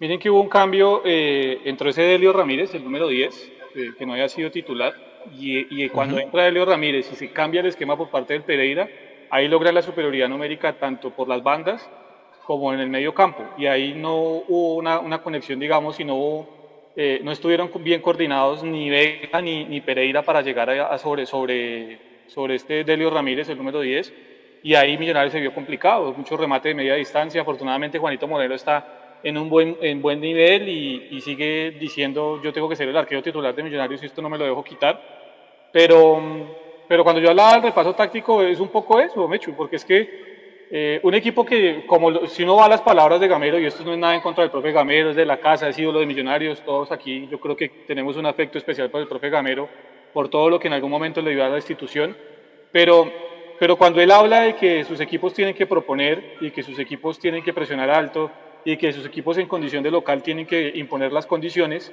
eh, pues no se puede permitir lo que se permitió hoy en el Campín. ¿Sí? Si esto pasa, digamos, eh, en, un escenario, digamos, en Barranquilla, por, así decirlo, pues uno entiende que, esto pueda suceder. Vamos ganando 2-0 y el equipo rival reacciona, Junior reacciona y se le viene encima a Millonarios, uno entendería este tipo de situaciones. Pero bajo la misma filosofía del profe Gamero, ¿sí? bajo lo que él manifiesta en las ruedas de prensa y en cada una de las entrevistas que da a los medios de comunicación, pues uno entiende que esto no es lo que le puede pasar a Millonarios y que seguramente, más allá de lo que él dijo en la rueda de prensa, pues esto no lo deja del todo tranquilo y que esto no lo deja feliz como él dice que estaba, sí, está, pues todos estamos felices por los tres puntos, uno mira la tabla y hoy Millonarios, si, si, no es segundo es tercero, creo que es tercero con 10 puntos, eh, no se ha perdido, seguimos con el invicto de 21 fechas, eh, todas esas cosas son de rescatar y, y, esto obviamente, y usted me dice ahorita, bueno, ¿qué cosas buenas vio? Pues ya se las voy a decir, Mecho, porque todo no fue malo, pero sí no, no, uno, no, uno queda, uno queda con la sensación evidentemente de que pues esta no es la forma de ganar los partidos eh, en condición de local primero y segundo frente a un equipo que está peleando el descenso y que seguramente va a ir otra vez a la segunda categoría. No, menos mal existe el Chico, viejo Jason, y menos mal solo desciende uno. Yo creo que el Pereira se va a salvar es por eso. Tienes razón, tiene bueno, razón. por menos no recordaba, esa, no recordaba esa situación. Por lo menos, por lo menos por seis meses se va a salvar este semestre. Eh, pero sí, claro, claro. Es que a mí mmm, lo que me dejó pensando fue justamente por lo que usted está diciendo, que eh, hay un discurso que dice que Millonarios tienen que salir a, buscar los partidos siempre, que Millonarios local o visitante tienen que salir a ganar los juegos, que Millonarios no se puede echar atrás, que Millonarios tiene que salir a proponer, que no sé qué. Pero entonces yo miro acá los, los cambios, porque es que aquí lo tenía listo. Aquí lo tenía yo listo, aquí preparado, y la forma como terminamos jugando el partido es completamente distinto a ese discurso, ¿sí? Es decir, porque es que aquí ya hay gente que está diciendo que, que nosotros somos más técnicos que Gamero y no, no. Nosotros estamos felices por ganar porque uno siempre debe estar contento por haber ganado. Ahora bien, el hecho de que uno esté ganando un partido 2 a 0 y que en seis minutos un equipo que estaba muerto en vida en la cancha crezca tanto en confianza para que te hagan dos goles y te pongan a sufrir que luego desde el banco tenga que llegar la solución que fue el cambio de Chicho y que luego para defender esa ventaja corta haya que meter todo lo, el arsenal defensivo. Es que solamente faltó que entrara Cristian Vargas vestido de jugador de campo a defender contra un equipo que bien dijo Jason está peleando el descenso. Ahí es donde uno tiene que decir, ojo, ojo, porque estamos desbalanceados. El ataque nuestro es muy chévere. A mí me encantaron muchas cosas del ataque. Ya ahorita las vamos a reforzar. Ese, ese segundo gol, Mecho, ese pase toca analizarlo es caviar, pero, pero la forma como termina el partido, esa sí es la que toca revisar. Esa es la que toca revisar. Porque vea, entró Salazar por Emerson, Bertel por Perlaza, listo, perfecto. Luego entró el 2-2, sale Guarín, que ya también les voy a preguntar de eso, entra Chicho al 67. Cinco minutos después entra el gol, 3-2, gol de Chicho, perfecto. Al 80, Cliver por Uribe, entonces ya es cualquier cosa, ya no es 4-2-3-1, ya es lo que sea uno, es cualquier cosa, porque Maca terminó siendo como una especie de lateral izquierdo, al otro lado usted veía a Salazar también como lateral marcando, ya no eran eh, dos centrales sino como cinco ahí en el área, estaba Cliver, Pereira y Vega marcando, eso sí es positivo porque por fin no, no patearon más desde afuera. Y el último cambio, Breiner Paz por Juan Camilo Salazar, imagínense. Entonces terminamos, fue, parecíamos visitantes nosotros, defendiendo. Eso eh, en Bogotá, después de estar 2-0 el primer tiempo, no debería pasar. A eso voy yo, no debería pasar. Si, si el partido se está ganando 2 a 0 en el primer tiempo, en el segundo hay que salir a hacer un gol más y listo. Pero la actitud de Millonarios que creo yo también la tuvimos todos, cancheríamos el juego, cancheríamos, eh, subestimamos al rival también, grave error, y pasó lo que pasó, le dimos vida a un equipo que estaba muerto. Esas son las cosas que hay que trabajar, porque si usted trabaja bien ese pedazo, no necesita terminar metiendo todo su arsenal defensivo en Bogotá y pedirle tiempo a un central contra un equipo que está peleando por, por no descender, Juanse. Es que vea, Mecho, yo no sé si es que si es que sea el, Millos de Gamero o sea, o sea un problema de millonarios en general. ¿Sabe cuál partido me estaba acordando? ¿Ustedes se acuerdan de un partido un sábado a las 4 de la tarde igualito, pero contra el Huila en la época de Pinto? Que terminamos 3-2 pidiendo tiempo. Sí. Que, que Carrillo creo que hace dos. Sí. Y, era, y fue el mismo partido. Yo no sé si es que es exceso de confianza, que es que metemos uno o dos y como que nos, no sé, nos guardamos, no definimos, no salimos a acabar al rival. Es un efecto raro, pero, pero sí, o sea, creo que es más fácil ganar mejorando, pero no podemos ser ese equipo desbalanceado. Pues porque yo me tranquilicé cuando vi el equipo de Medellín y dije, ah, no, ya listo, listo el problema, pero vea que sigue reiterándose y hoy miro ahorita, ahorita los puntajes y Pereira fue el más bajo perdió como 10 balones. Entonces yo no sé si es que Millonarios juega bien cuando el mediocampo juega bien, que si quieren eh, analicemos eso un poquito, a, Vega y a Pereira, ¿ustedes cómo los vieron? A ver, Jason. Eh, bueno, primero si, si escuchan mucho ruido de fondo, porfa me dicen, están como, como en festival aquí en, la cuadra donde estoy. Eh, y lo primero, lo primero yo creo que, lo, reitero, lo de, lo de Pereira hoy no fue para mí un partido acertado eh, las pocas veces que Perlaza pasó en el primer tiempo al ataque, nunca hubo un relevo por parte de, Pereira en esa zona. Eh, entre tantos movimientos que puede haber, digamos que dos movimientos básicos que podrían hacer eso. Una va Pereira y respalda la espalda de, Perlaza en el momento que sale Perlaza, o el lateral, eh, perdón, o el, central por esa punta va a la posición del lateral y el volante viene y se incrusta como uno de los centrales para, para cubrir, digamos, esa, esa zona, ¿no? No se vio en ningún momento eso por parte de Pereira en el primer tiempo y creo que ahí eh, empezaron los problemas, porque en el primer tiempo Pereira nos atacaba, pero ya se veían algunos problemas en cuanto a los movimientos en el medio campo por parte de Millonarios.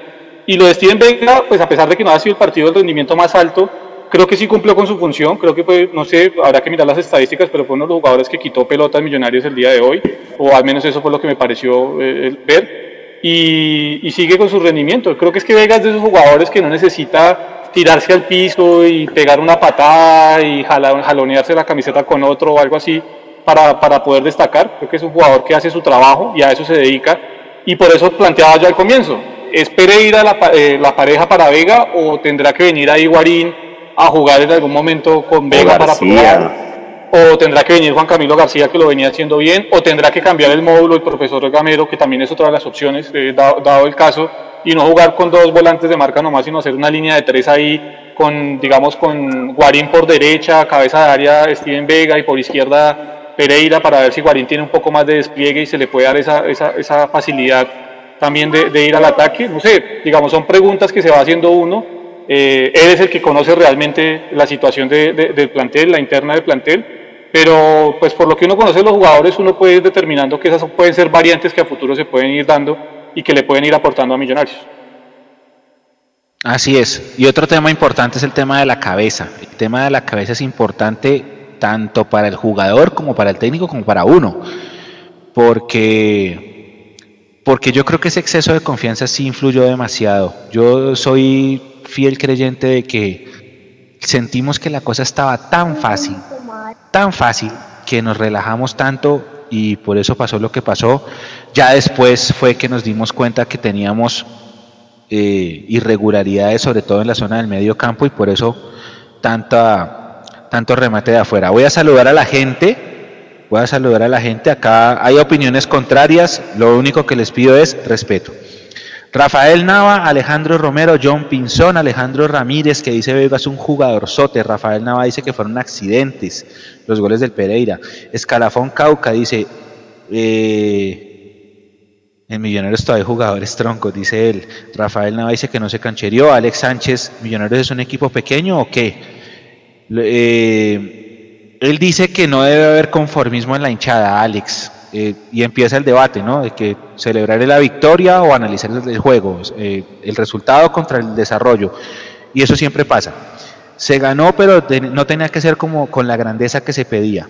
Andrés Martín nos critica, Enrique Urbina, Víctor Vela, Sergio Zambrano, que me lo está montando por lo de la sal de, si tengo un terreno en Zipaquirá, no, no señor.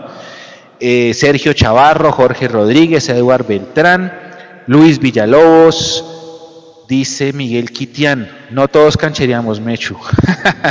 Alejandro Ramírez, Ricardo Pinilla, Andrés Martín. Así son los partidos, hay que defender el resultado, pues se defiende. No somos un equipo consolidado para exigir al 100%, dice él, con respecto a lo que hablábamos de terminar metiendo toda la fase defensiva eh, para defender el partido al final. José Efraín Torres, soy del Milan, que está feliz porque también ganó el Milan hoy.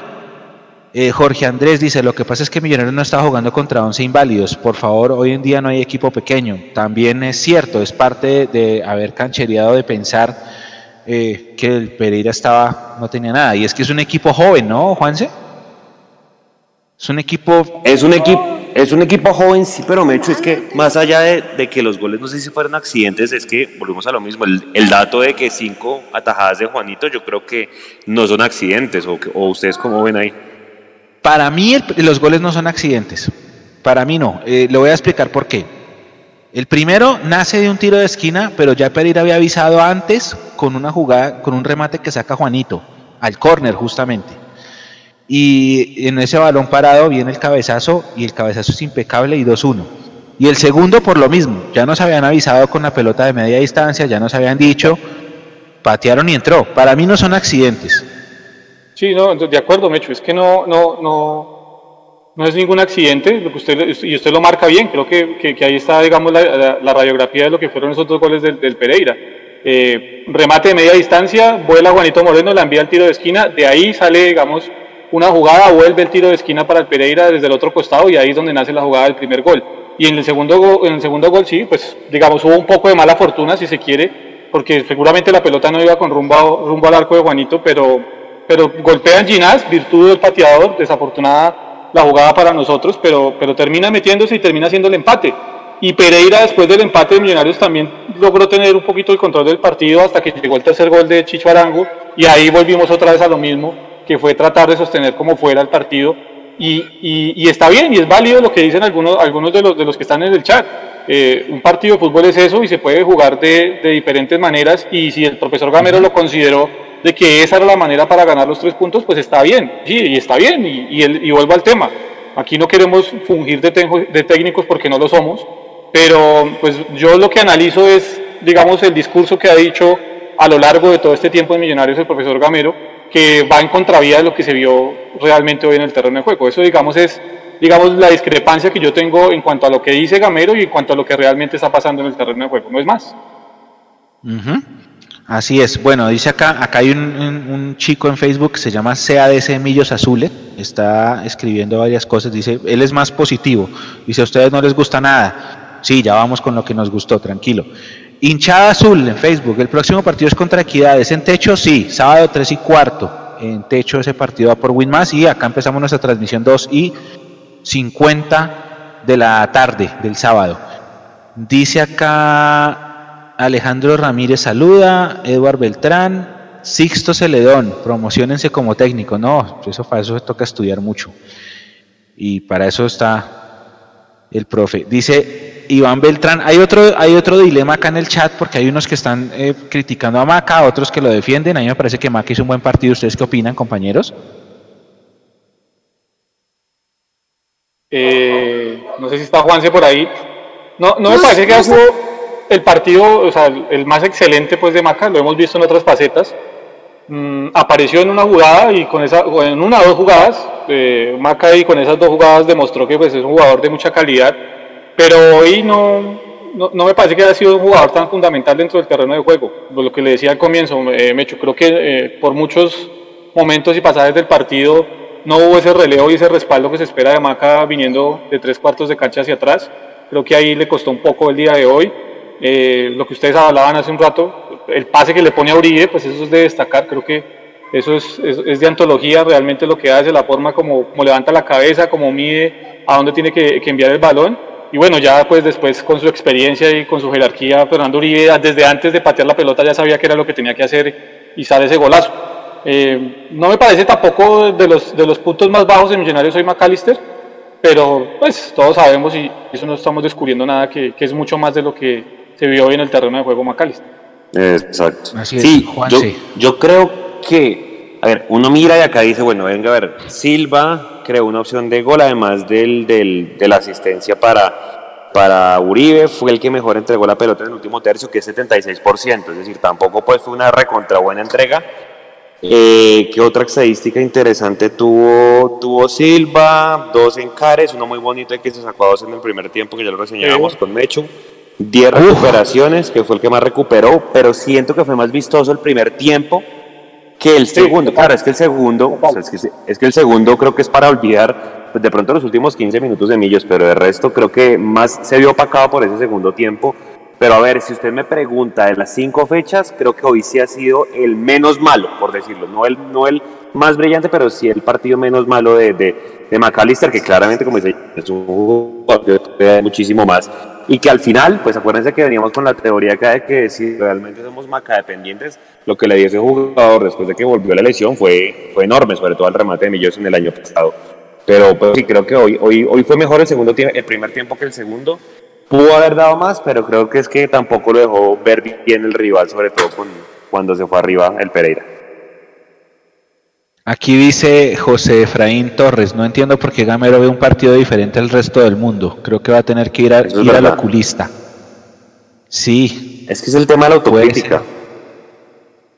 puede ser, puede ser. ¿Sabe a Muestra que dice, bueno, está- están hablando...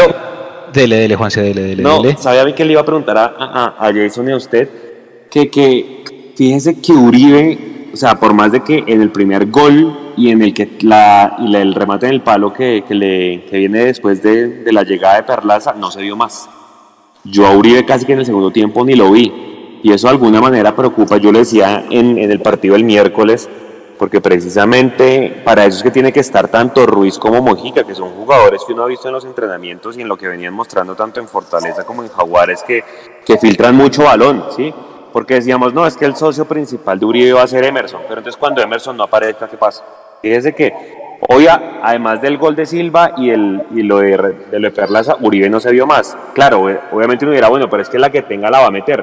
Pero a uno le gustaría verlo mucho más referenciado en el área a, a Fernando, ¿no? Ustedes cómo vieron ahí a, a Uribe. Jason, Eh, Juanse, yo, pues pues, es, es parte, de, digamos, del funcionamiento del equipo hoy. Yo lo, yo lo he venido diciendo en conexo totalmente, eh, salvo esa jugada del gol donde McAllister pues la hace toda y se la deja para que él pues defina de la forma que lo hizo. Después tuvo una, tras un remate, creo que fue, no sé si fue de, de Perlaza o de quién fue el remate que pega en la base del palo. Al palo. Y, y, y- y le queda el rebote y no logra definir bien. Eh, pero pues, en cuanto a lo que usted dice, Juanse, también pues hay que mirar las dos facetas de los jugadores, ¿no? Y sí, en ataque quizás Uribe no apareció mucho en el segundo tiempo, pero si usted lo mira, fue de los pocos destacados en el tema de las pelotas quietas para Millonarios en cuanto, a la- en cuanto al sistema defensivo. Cuando le tocó venir a dar una mano en defensa en las pelotas quietas y demás, creo que estuvo bien ahí. Eh, Esa es otra de las facetas, digamos, que tenemos que analizar también de, de los jugadores. Y, y creo que Uribe cumplió. O sea, tuvo dos pelotas de gol que, que le dejaron, eh, marcó una y en defensa también dio una mano. Entonces creo que, eh, pues, eh, para mí es demasiado, demasiado aceptable, muy bueno para, yo- para mí, eh, eh, sal- pues dadas las condiciones del partido, el partido de Fernando Uribe. Igu- Igual está Sí, cumpliendo, partido vea. es bueno. Tres partidos jugados, dos goles, o sea, el promedio va bien. Claramente a uno le gustaría, Sí, no. eh, sí, el, el comentario mío es que obviamente me encantaría ver que, hombre, tuviera tres, cuatro por partido como pasaba en la época de, de Lunari, pero bueno, ya llegará, y sobre todo cuando, cuando estén más aplomados tanto, tanto Emerson y, y, y- y lo que digo, o sea, yo no quiero quedarme en que las únicas alternativas de ataque de Millonarios van a ser Emerson por un lado y, el, y, Silva por el otro, o sea, yo lo decía el miércoles en, en el tercer tiempo, ¿se acuerda, Mechu? Que debemos ver sobre todo a Ruiz con más, con más minutos. Y raro, raro, raro que no, que ni siquiera el banco hoy. Raro, pero bueno. Eh, oiga, otro, otro tema importante. Ya vamos a tocar lo de, lo de Matías, que lo de Matías no, no nos podemos ir sin Sí, tocar creo eso. que ya lo dijeron, ¿no? Ya lo dijo Gamero, que ya es un hecho que se va. Eh, la, la titularidad de Guarín, compañeros. titular, muy chévere, primer partido como titular, ahí está la foto que eh, ha rotado por todo lado. Y, y fue titular, hizo el gol a los siete minutos, pero después entró Chicho y ahí va la pregunta. ¿Guarín está para ser titular de Millonarios? Esa es una buena, esa es una bonita pregunta. Yo no sé si hoy, claro, Gamero dijo, bueno, vamos a jugar con el que está peleando descenso, con el que lleva la peor eh, diferencia de gol, lo voy a poner adelante de la primera línea de volantes, o sea, el mejor escenario no puede ser. Ahora, que haya, estado, que haya estado comprometido, no sé, que ninguno de los goles, o sea, que perdió una pelota o algo así, no sé, pero, pero sí, creo que todavía no está. Yo por eso les preguntaba en la transmisión que sí, que sí se notaba los 7 kilos que bajó, pero no sé, creo que está para rematar partidos aún. Obviamente es que el rival en el primer tiempo es que pues, tampoco podemos ser y como dice Eduardo, pues el Pereira en el primer tiempo no mostró nada. Entonces de pronto yo lo hubiera aguantado unos 10 minutos del segundo tiempo e inmediatamente hubiese cambiado. ¿sí? Eh, a mí me hizo falta Cleaver en el partido sobre todo para, para cerrarlo realmente. Entonces creo que el Chicho sigue estando por encima, o sea, el Chicho tiene que ser titular. Fíjense que es un jugador que hoy en Millonarios y desde el año pasado, además de Emerson, marcan diferencia. Y creo que el, promedio goleador de Chicho, yo le decía en un tuit de Mundo Medios, ya pasó inclusive el promedio goleador de Watson Rentería cuando estuvo en Millonarios. Pero para responder la pregunta, no, creo que todavía no está para ser titular, está más para cerrar partidos que para ser titular. ¿Usted cómo lo ve, Jason? ¿Le da para el arrancar? Eh, pues yo creo que sí se le ha notado. Primero, Juan, los, 7 kilos que ha rebajado Frey, lo que se ha notado digamos, sabemos, no vamos a descubrir nada tampoco, en ese momento no lo habría arriesgado. Es un Pereira muy flojo en el primer tiempo y eso quizá, digamos, eh, maquilló un poco lo que podría haber entregado Freddy Guarín en, condiciones de otro partido de arranque. Yo creo que le va a costar algunas fechas más para, para poder estar a punto y para poder mirar si realmente va a ser el titular y cuando eso suceda, pues va a tener la pregunta el profe Gamero, que era lo que hablamos hace un rato, de, si va a ser el reemplazo de Vega ahí en el medio, de, perdón, de, de, Pereira ahí en el medio campo, o si va a haber un cambio de esquema para poderlo acomodar, porque es que no veo de otra forma en dónde más se puede acomodar Guarín. Si todos estamos de acuerdo en que Chicho Arango está en un excelente nivel, ¿sí? Eh, y hoy ocupó la posición del Chicho Arango, entonces ¿dónde lo va a acomodar? Si Guarín va a ser titular en algún momento. Entonces, para acomodarlo, seguramente o, va a tener que ir Pereira al banco o va a tener que haber un cambio de esquema para que Guarín pueda entrar en ese funcionamiento de Millonario. ¿Y sabe por qué va la pregunta? Porque si tenemos en cuenta que va a estar cuatro jugadores toda la semana con selección, Gamero va a tener que preparar el partido con equidad con lo que hay, con lo que hay acá en Bogotá, con los que están. Ahí va la pregunta, si ellos vuelven el viernes, ¿será que dan o será que estaba tratando de probar un esquema con Guarín en lugar de Chicho pensando en equidad también? Puede ser. Esa, es, una buena pregunta. Es decir, pensando bien, venga, Chicho va a llegar con trabajo de Barranquilla y demás. Va a llegar el viernes por allá en la noche seguramente para jugar al otro día. Y pues seguramente estará pensando en Chicho para meterlo en el segundo tiempo ante Equidad y de pronto arrancando con un Guarín puede ser una alternativa. Pero inclusive si usted me pregunta, Salazar, por ejemplo, cuando entró no lo hizo mal. Y Salazar, por ejemplo, me haría de pronto más, más llegada que el mismo Guarín en esa posición donde lo metió hoy Gamero. No, o sea que yo sí no lo veo, Juanse, yo no veo... ¿No? No, yo no veo a Salazar en la posición en la que juega en la que juega Chicho normalmente. bueno, en la que viene jugando Chicho, ¿no? Porque normalmente él era un... pues digamos que Gamero... Eh, pues es que no es un enganche, ¿no? Yo creo que es más bien como un mediapunto, es alguien que está ahí detrás digamos, del delantero centro, no tiene, y, esa ha sido, digamos, la ventaja para mí, en mi concepto que tiene Chicho en la era Gamero.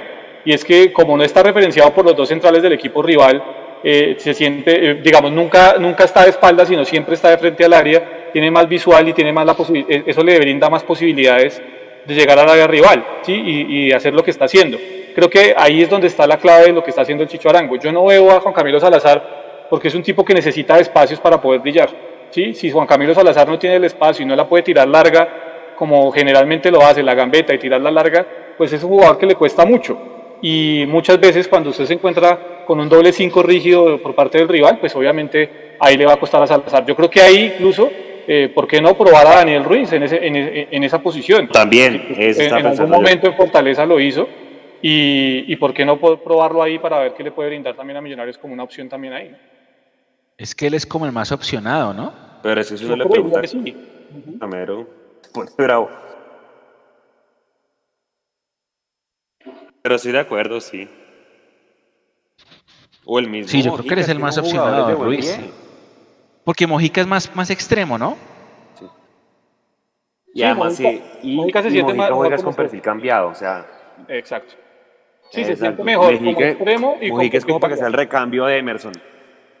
Sí, puede ser como Emerson o incluso dar una mano en el momento en que Maca no, no pueda estar ahí, ¿no?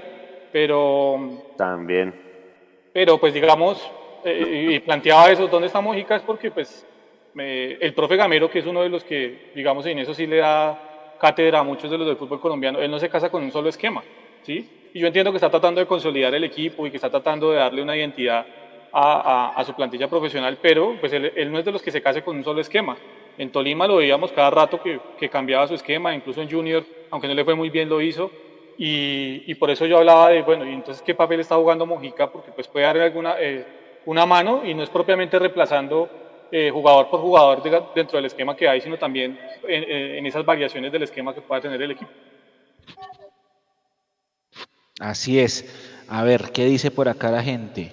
Nosotros debimos ganar el partido, era creérsela. Eso lo dice Rafael. Alex Sánchez, Vega y Guarín, una buena dupla en el medio campo. Bueno, pero Gamero dice que él es más 10, ¿no? Nicolás Andrade dice que no lo ve eh, titular a Guarín. Ah, Mojica y Ruiz, dice Sergio Chavarro. Por acá pregunta Nelson Valenzuela. Ah, no, Nelson Valenzuela dice: Millones ganó pidiendo tiempo porque estaban para empatarlo. Sí. Eh, ¿Quién más está saludando acá? Andrés Hernández, que Guarín debe jugar los últimos 20 minutos que todavía le falta. Fabián Salamanca, ¿será que algo de este programa llega a Millonarios? Respóndale, Juanse, porfa. Pues yo creo que bastante, de pronto tienen un vigilante ahí que cuando decimos cosas por mejorar, que aunque sean crudas y duras, pues son la realidad. Pero qué curioso que cuando leemos las ruedas de prensa no, no llegan. Es lo único que no llega, de resto estamos seguros que llega a todos. Ujú. A ver qué dice acá Andrés Rodri, uno de los ganadores de premios. Guarín ayuda en pausa de juego, pero para mí es suplente. Sí, es que ahí ya con la entrada de Chicho creo que todo, todo cambió. Están hablando mucho del tema del Tolima. ¿El Tolima va ganando? Eh, ¿Están viendo? No sé. Porque están diciendo que el Tolima sí, que el Tolima no está canchereando, que el Tolima sí gana. Ahora sí pasemos al tema del día. El tema del día se llama Matías de los Santos. Juanse, Matías de los Santos aparentemente se va a ir a préstamo. No es que lo vayamos a vender. Eso, eso entrada es un papelón. Porque Es- va a ser un préstamo. Claro. Entonces ahí, a ver, si va a ser un préstamo, lo lógico, no sé qué piensa Jason, sería renovarle el contrato por lo menos un año más. Matías No sé. tiene contrato hasta cuándo? ¿Hasta mitad? Julio primero, Está- julio primero. A ver, Eh. ahí, ahí, ahí el tema sería, no sé, ese es el primer escenario. Renovarle ya para que Vélez haga la opción de compra si a Matías le va bien, por ejemplo, en la Copa Libertadores, porque Vélez va a jugar fase de grupos. No sé, ese sería el primer escenario para no llegar a embarrarla, porque no, pues la idea sería ganar un dinero con ese jugador y que no termine pasándole a Harold Santiago Mosquera, que estamos pendientes que nos confirmen, pero lo más probable es que ya ese, jugador ya no, ya no, el porcentaje que tiene Millonarios ya no es de él. O sea, Millonarios si ese jugador se vende en un futuro, que hoy, hoy cumple años, de hecho un saludo para él, eh, Millo solo recibiría derecho, plata por derechos de formación, que es menos del 5% de la transacción. Pero para no perder la plata que Millonarios pagó por Matías en 2018, debería ahorita, si no venderlo ya, que si no va a ser ya, entonces por lo menos renuévele y mándelo a préstamo. No se me ocurre otra opción para que no pierda el club. digamos, eh, Sí. en, en ese aspecto estoy de acuerdo con Juanse. ¿no? Yo creería que habría que mirar la posibilidad de una renovación y, y que el equipo evidentemente gane algo de dinero por la salida del jugador. Eh, es lo más sano, digamos, para las arcas de millonarios y, lo- y como deberían darse las cosas, pero pues, bueno, ya sabemos cómo se maneja el tema administrativo de millonarios y es complicado. Pero, pues, digamos, cuando, cuando, yo, cuando yo miro también la, la otra parte que es la futbolística, si, si, y si soy gamero, digo, hay un jugador que no quiere estar porque simplemente no quiere estar, pues yo creo que está bien, ¿no? Yo creo que está bien que, que le den salida, que se vaya.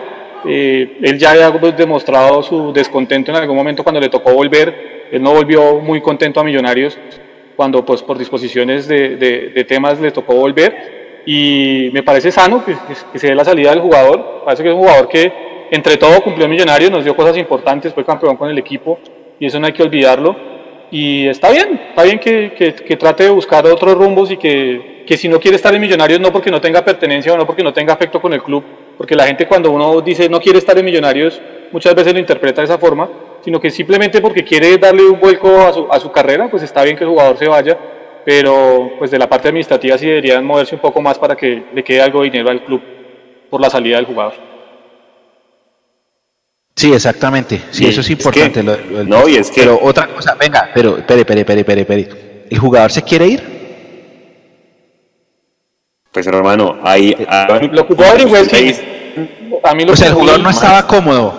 No, no es que no, No, estuviera pues, cómodo, simplemente, no estoy cómodo, por, eso digo, perdón Juanse, por eso digo que cuando uno dice el jugador no quiere estar, no, es porque no esté cómodo o no es porque no tenga sentido de pertenencia por la institución o no es porque no haya querido a Millonarios o, por- no, simplemente porque pues si se le brinda una oportunidad de ir a jugar Copa Libertadores, se le brinda la oportunidad de ir luego nuevamente al exterior en un club donde ya estuvo, en un club donde digamos eh, no tuvo mucha oportunidad y yo creo que él tiene esa deuda pendiente de ir a, Vélez y, y brindar un poco más. Eh, es el espíritu de los uruguayos, así son ellos. Y, y es eso, a a él le llega una posibilidad y le dicen, venga, lo necesitamos, Pochettino lo necesita aquí con nosotros y, y pues venga, desde nos da una mano. Y es eso, simplemente es eso. Mm, Exacto. Es que, hermano, Juan es que, Carlos Romero. es que me Mire, mire ma- que dice. Dale. Eh, está- me estoy acordando que de los, lo que usted dijo, Juanse, de cuando llegábamos a la casa y tocaba esperar el noticiero de las 7 para ver los goles. No, ya deben estar. Ya deben estar en el. Lo que pasa es que este es un truco porque mucha gente pregunta, ah, pero es que ¿por qué Win no los ha colgado en su canal? Eh, Win lo hace a propósito de poner los goles es en su pantalla, en su página para tener más Sí, tráfico. están en la página. Están, están en la página de ellos. Y, y antes de que me peguen en redes, eh, no es Pochettino, sino Pellegrino, ¿no? Que se me, se me cruzaron ahí los cables antes de que me empiecen a pegar en redes. Es Peregrino. No, y-. Y de hecho dicen que Matías ya había, yo eso sabía, a Matías lo había buscado, corríjame, uno de, de- de Paraguay que es que es negro con, con amarillo, se me olvidó ahorita el nombre. No sé si es Guaraní, creo que es Guaraní el que lo buscó, ¿se acuerdan hicimos la inteligencia? No, No, no, Guaraní, no, de Paraguay. Guaraníco. Perdón, Guaraní. perdón, sí. Ajá. Guaraní que fue el que le ganamos en la Copa Sudamericana ya 4-2. Y, lo, y dicen que también lo había buscado el equipo donde está ahorita dirigiendo Gago. Eh, Gago y el Pocho, que tiene de asistente el Pocho. Aldo Civi. Aldo sí, porque a, a Aldo Civi. Matías lo conoce Civi. Gago, Gago desde, desde Vélez cuando estuvo la primera vez y que Matías también rechazó. Claro, usted- pues uno se pone en los zapatos de Matías y dice, pues ya quedé campeón en Colombia, estoy jugando solamente liga local, me, me vuelven a buscar, porque es que también está la revancha del jugador, que solamente jugó siete partidos porque ya estuvo lesionado también en Argentina. Y fase de grupos de la Copa Libertadores, estar literalmente al lado de su país, donde puede seguramente visitar a su familia, eh, y pues claro, Matías seguramente buscará una oportunidad de brillar en la, en la Copa para seguramente saltar a Euro, ¿por qué no? Entonces, ese tipo de cosas que uno dice, bueno, ya Matías cumplió, ahora el hueco que nos queda acá es el el que, el que toca analizar. Yo con Matías realmente, pues, él cumplió eh, en, su, en su segundo ciclo de Millonarios, me parece. Obviamente para, para mí el mejor ciclo de Millonarios fue de Matías, perdón, fue el de, el de Russo, el de 2017. Pero bueno, creo que cumplió el jugador eh, y nada, tampoco es cortarle las alas. Ahora, hay que no hay que cortarle las alas, pero tampoco dejando el hueco tanto financiero desde el punto de vista de que hay que venderlo bien, ¿sí? O asegurar su contrato. Y también mirar a ver qué alternativas con las que queda Gamero, porque esas eran las que poníamos ayer en redes. Porque, pues listo, Vargas y Ginás uno se queda tranquilo, pero y cuando Vargas vaya a la selección, listo, está paz. Y donde un central se llega a lesionar, ¿qué hacemos? Vega entonces para atrás de central y quién queda en la mitad. O sea, son todo ese tipo de aspectos que toca preguntar a la gente que piensa y nosotros también analizar a ver qué haríamos ahí con la pareja de centrales.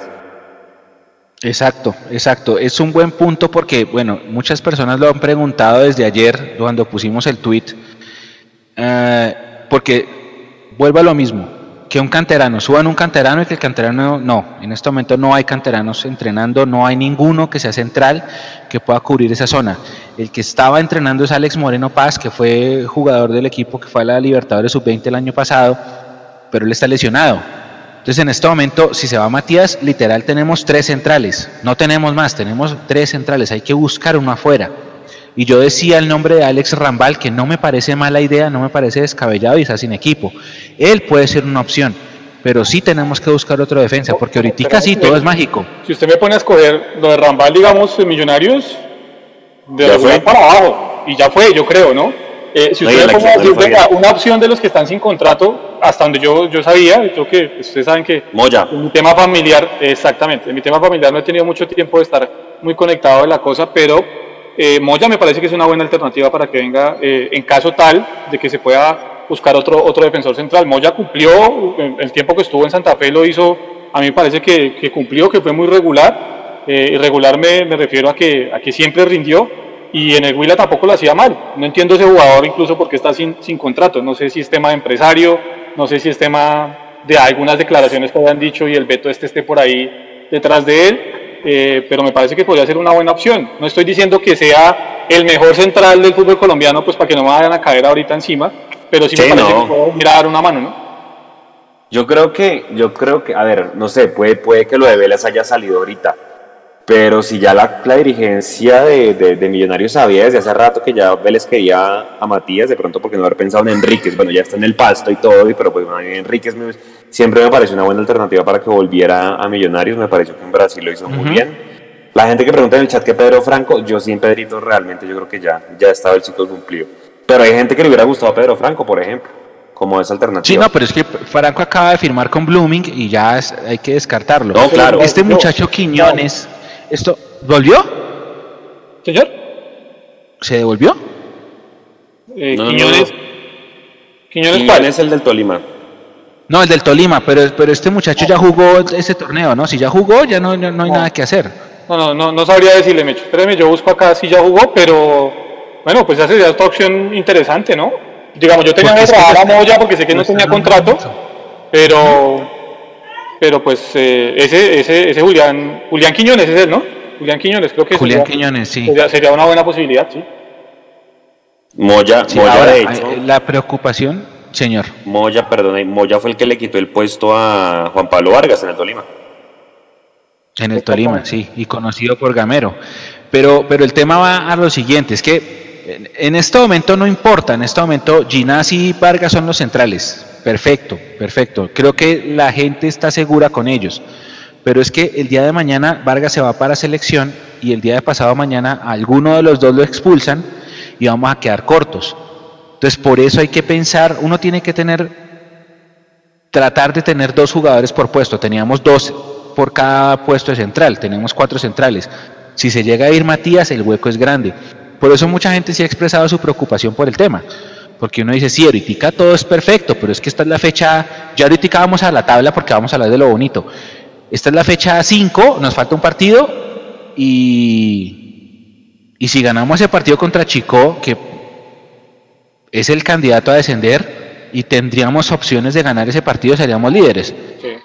Entonces hay que pensar es a futuro, a futuro, cuando, cuando el torneo esté más avanzado, en una final, cuando hayan eliminatorias, porque las eliminatorias van a empezar otra vez en marzo, que se vaya Juan Pablo, hay que tener que buscar ese recambio, listo. Se- están no. Paz y Ginás, y el suplente, Eh, pero mire que yo no creo que sea tan grave, Mecho. No sé si Juan se lo comparta. Eh, pues ahí está Steven Vega, ¿no? Yo creo que Steven Vega en, en determinado momento puede venir a dar la mano ahí como central. Ya lo ha hecho en varias ocasiones. Y Sí. es un jugador que rinde. O sea, no creo que sea tan grave realmente. Seguramente eh, va a hacer falta y va a ser mella. Por eso digo, hay que buscar un reemplazo, sí. Pero de momento no, no, no creo que sea tan grave, porque en ese caso puede venir Vega y dar una, una, una mano ahí, Juan Sí. Camilo García puede venir al medio campo y ahí se suple, digamos, ese, ese tema en el medio campo. Mm, Digamos yo- que exacto. alternativas dentro de lo que hay, Mechu, eso es a lo que yo voy, dentro de lo que hay y con lo que se siente contento el profesor Gamero, porque él lo ha manifestado, eh, digamos que alternativas tiene para dentro de ese plantel suplir la ausencia de Matías de los Santos. Sí, o sea, si usted me pregunta... a ver, sí, sacrifíquelo. Sí, claro, o sea, si usted me pregunta, yo me aguantaría con esos tres y bueno, opción hasta C, listo, Vega. Vega de central y pongo ahí a, a Cliver y a, y a Juan Camilo. Y sí, más bien saldría a buscar un buen central a mitad de año para jugar inclusive Liga y Copa, que es en el segundo semestre. Pero jugando un torneo creo que se puede aguantar. Juan Carlos Romero nos acaba de donar 4.900 pesos, manda un sticker con un 100, gracias Juan Carlos por el aporte. y gracias a todos los que están conectados con nosotros todavía eh, a través de Facebook, Twitter, Twitch y YouTube. Sí, hay opiniones encontradas, acá dice que no, que Quiñones no ha jugado, que los centrales del Tolima son Narváez y Mosquera, pero es que si Quiñones ha estado en planilla, o sea, si, solo, con el solo hecho de ir al banco ya perdió el año. Ya fue no, no, no hay nada que hacer, exactamente. Sí, exacto. Alejandro Ramírez está de acuerdo con Juanse, que sí, que los traen a, a mitad de año. Julián Londoño dice que para eso trajeron al Pitirri. Eh, Pociones Brujas dice, Ginás va a ser grande, va a ser el capitán de Millonarios. Eh, William Martínez, Vega fue el mejor en el medio hoy. Vega se consolidó como volante de primera línea y hay que dejarlo ahí. Esto lo dice Escalafón Cauca. Es válido, es válido. Es que Vega, en, lo que decía Juan, Vega viene siendo el jugador más, más regular de, de esta plantilla, sobre todo desde que volvió la pandemia. Ahora, es importante aclarar que después de la pandemia ya también estaba Matías y Matías hizo una labor importante sobre todo en la defensa en esa recuperación de este equipo que lleva 21 partidos sin perder. Claro, no, y es que y es que a ver, si uno se pone a no volver a cometer los mismos errores del pasado, a buscar un central por traerlo, pues se traiga a Balanta, los Moreno. Yo me acuerdo que sufrimos mucho por ese central Segura, ¿se acuerda de Segura que terminó en Nacional y en Nacional salió re mal? Sí, que, que, al final había perdido este, plata. Sí, y este Moreno está jugando en Paraguay, en River, en el River paraguayo, pues. Imagínese, y Balanta en el Caldas. José Luis. Balanta está en el Caldas suplente, sí. Sí, sí, sí. Sí, yo por Pero sí, es cierto. Sí, yo por ejemplo miraría eso, me echo más bien, miraría del medio que hay o miraría, no sé, para eso está el Pitirre, que vaya a Uruguay, Argentina y busquen los equipos de segunda. Yo no sé por qué el Cali siempre le pega a buenos jugadores. Ese, ese ¿cómo se llama el, central del Cali que es argentino? Me parece bueno. Menos eso. Ese, ese tipo de jugadores, vayan y hagan una ronda me parece muy lento. A mí me parece demasiado lento. Ah, que Quiñones no ha sido convocado, dice aquí Juan Sebastián Rusi en YouTube. Gracias, ya miramos. Listo, que no ha sido convocado. Si no ha sido convocado, puede ser. Eh, sí, creo que sí podría ser. Creo que esa es la única condición, que no esté inscrito en planilla. Pero si, si está inscrito en Di Mayor, Jason, perdimos, ¿no? Solo con que esté inscrito ya... No, es que, es que el, el, tema, Mecho, es que si el jugador ya fue inscrito en Di Mayor, ya no hay nada que hacer. ya no hay nada que hacer. solo se pueden jugadores libres, creo. Exacto. exactamente, en este momento libres y por eso tenían el radar, digamos, únicamente a Moya, porque sé que es un jugador que está sin equipo y pues obviamente pues al estar sin equipo no ha sido escrito en Di Mayor. Entonces ahí es donde yo creo que está la diferencia. Y, pero bueno, yo creo que eh, vuelvo, a, vuelvo a reiterar, lo de Matías para mí no es tan grave. Sí, se va a un estandarte, se va a alguien que le dio mucho a Millonarios se va alguien que seguramente eh, pues a muchos les duele que se vaya, pero pues está bien por él, porque se lo merece, porque ya le dio cosas a Millonarios, porque quiere seguir progresando en su carrera futbolística, en su carrera eh, profesional, y está bien, y estará en, en Alberto Gamero darle la posibilidad a los jugadores que están ahí de consolidarlos y de que la cosa funcione como tiene que funcionar. Sí, ahí está. Bueno, también estaría Moya, estaría Rambal como opciones, pensándolo. Yo sí siento que Matías nos va a hacer falta si se va porque pienso que ya tenemos estructurado, por decirlo así, un proyecto. Nico, vamos con audios, porfa. Listo. Vamos con la segunda tanda de audios.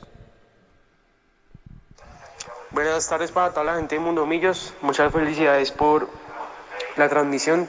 Soy fiel oyente de ustedes. Y bueno, eh, Millonarios Pereira que nos deja que Millos eh, ha mejorado su defensa porque hay que decir que los goles que nos hizo el Pereira no son culpa como tal de la defensa, pues en especial el segundo porque el primero de pronto sí. Pero yo creo que esos problemas se pueden ir solucionando. Lo importante es que ganamos, que se vio que tenemos un ataque muy, muy efectivo, aunque vimos que Salazar, y Román y Emerson eh, tuvieron chances pero no las ejecutaron bien. Pero en lo que cabe pues vi un Millonarios muy compacto y pues ojalá, ojalá puedan corregir todos los errores para el siguiente partido porque la Kiar es un, rival muy complicado. Buenas tardes, Mondamillos. Pienso que en este juego en medio campo hacia atrás no se venció un buen juego, no jugaron sincronizados los jugadores, hay mucha individualidad. Y aparte de eso, pues eh, no podemos olvidar que cuando nos crecemos, Nuestro enemigo nunca es pequeño ni grande, es simplemente nuestro contendor, perdón. No enemigo, sino nuestro contendor. Entonces, eh, los jugadores deben tener en cuenta eso, ser siempre humildes en la cancha y jugar bien hasta el último minuto. Porque si no, nos van a tener con la angustia de que estamos ganando todos los partidos, pero a punta de angustias. Les, les habla Sandra Sánchez desde la localidad de Engativá. Bendiciones. Buenas tardes, saludos Mundomillos desde Cartagena.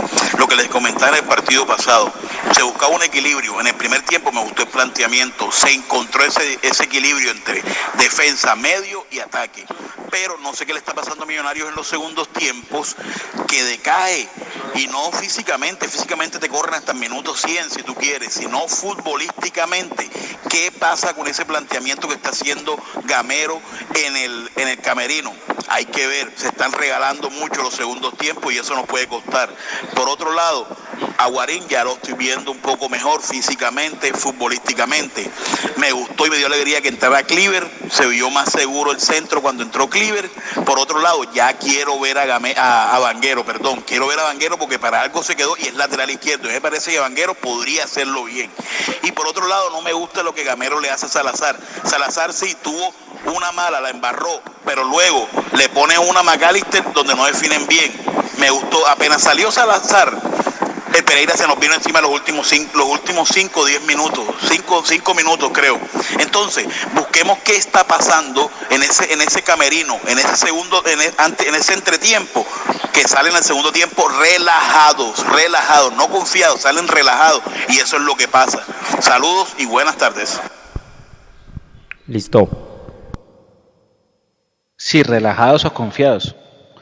Es una buena, es una buena comparación. Mm, póngame la tabla de posiciones Nico en pantalla, porfa, y cerramos este tercer tiempo hablando de las cosas bonitas que nos dejó esta victoria. Juanse, ¿qué de lo positivo, qué, qué, qué resaltamos de este partido? A mí me gustó mucho el primer tiempo, la cantidad de opciones y de llegadas que tuvimos. Creo que ese es el Millonarios que uno quiere ver de local, ¿sí? que salga ahí una vez el primero, el segundo, el tercero.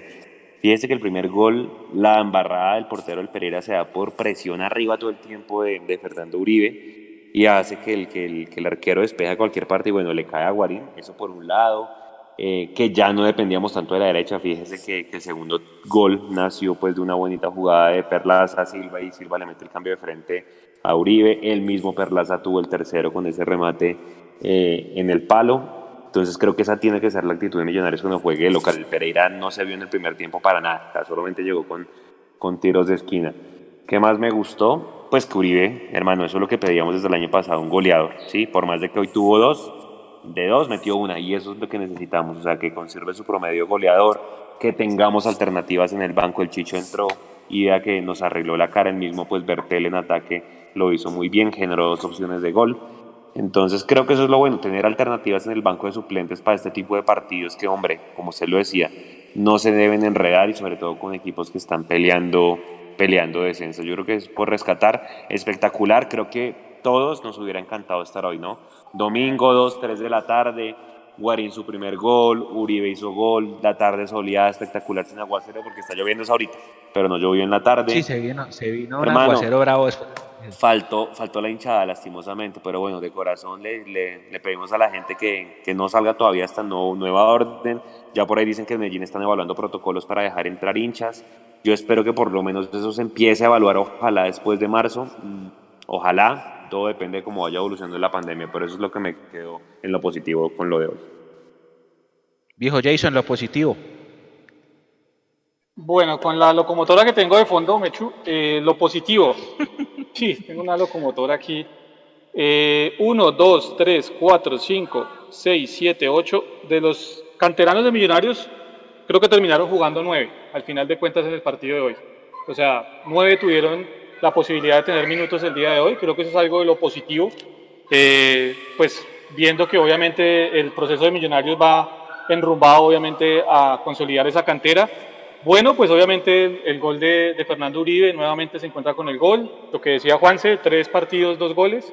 Creo que eh, está marcando ya una pauta Fernando Uribe. En una semana dos goles eh, demuestra por qué queríamos eh, todos que llegara a Millonarios. Bueno, lo de Guarín, digamos que eh, para él como, como algo personal, ser titular por primera vez con Millonarios en el Campín creo que es algo importante y hacer un gol lo sigue siendo. el nivel de Juan Moreno, indiscutiblemente creo que Juan Moreno hoy en día es, el, es, el, es el estandarte en la parte de atrás de Millonarios el nivel de Vega y lo que fue el ingreso de Chicho. Creo que hay muchas cosas buenas también dentro de todo, para que pues aquellos que piensan que únicamente eso se le está dando palo al equipo no, no lo vean de esa forma, sino que eh, hay cosas muy positivas, pero pues uno parte de la base de las declaraciones del profesor eh, Gamero cuando él dice, a mí me gusta la presión alta y la presión alta solo se vio en la primera jugada de gol de Millonarios, allá va y aprieta, creo que eh, es Uribe, el error del arquero y le queda Guarín, después no se vio esa presión alta y pues él dice que quiere jugar a, a, una cosa y realmente juega a otra. Esa es la, digamos, la, la discordia, pues si se puede decir así, que tenemos con el o que yo por lo menos tengo con el profesor Gamero.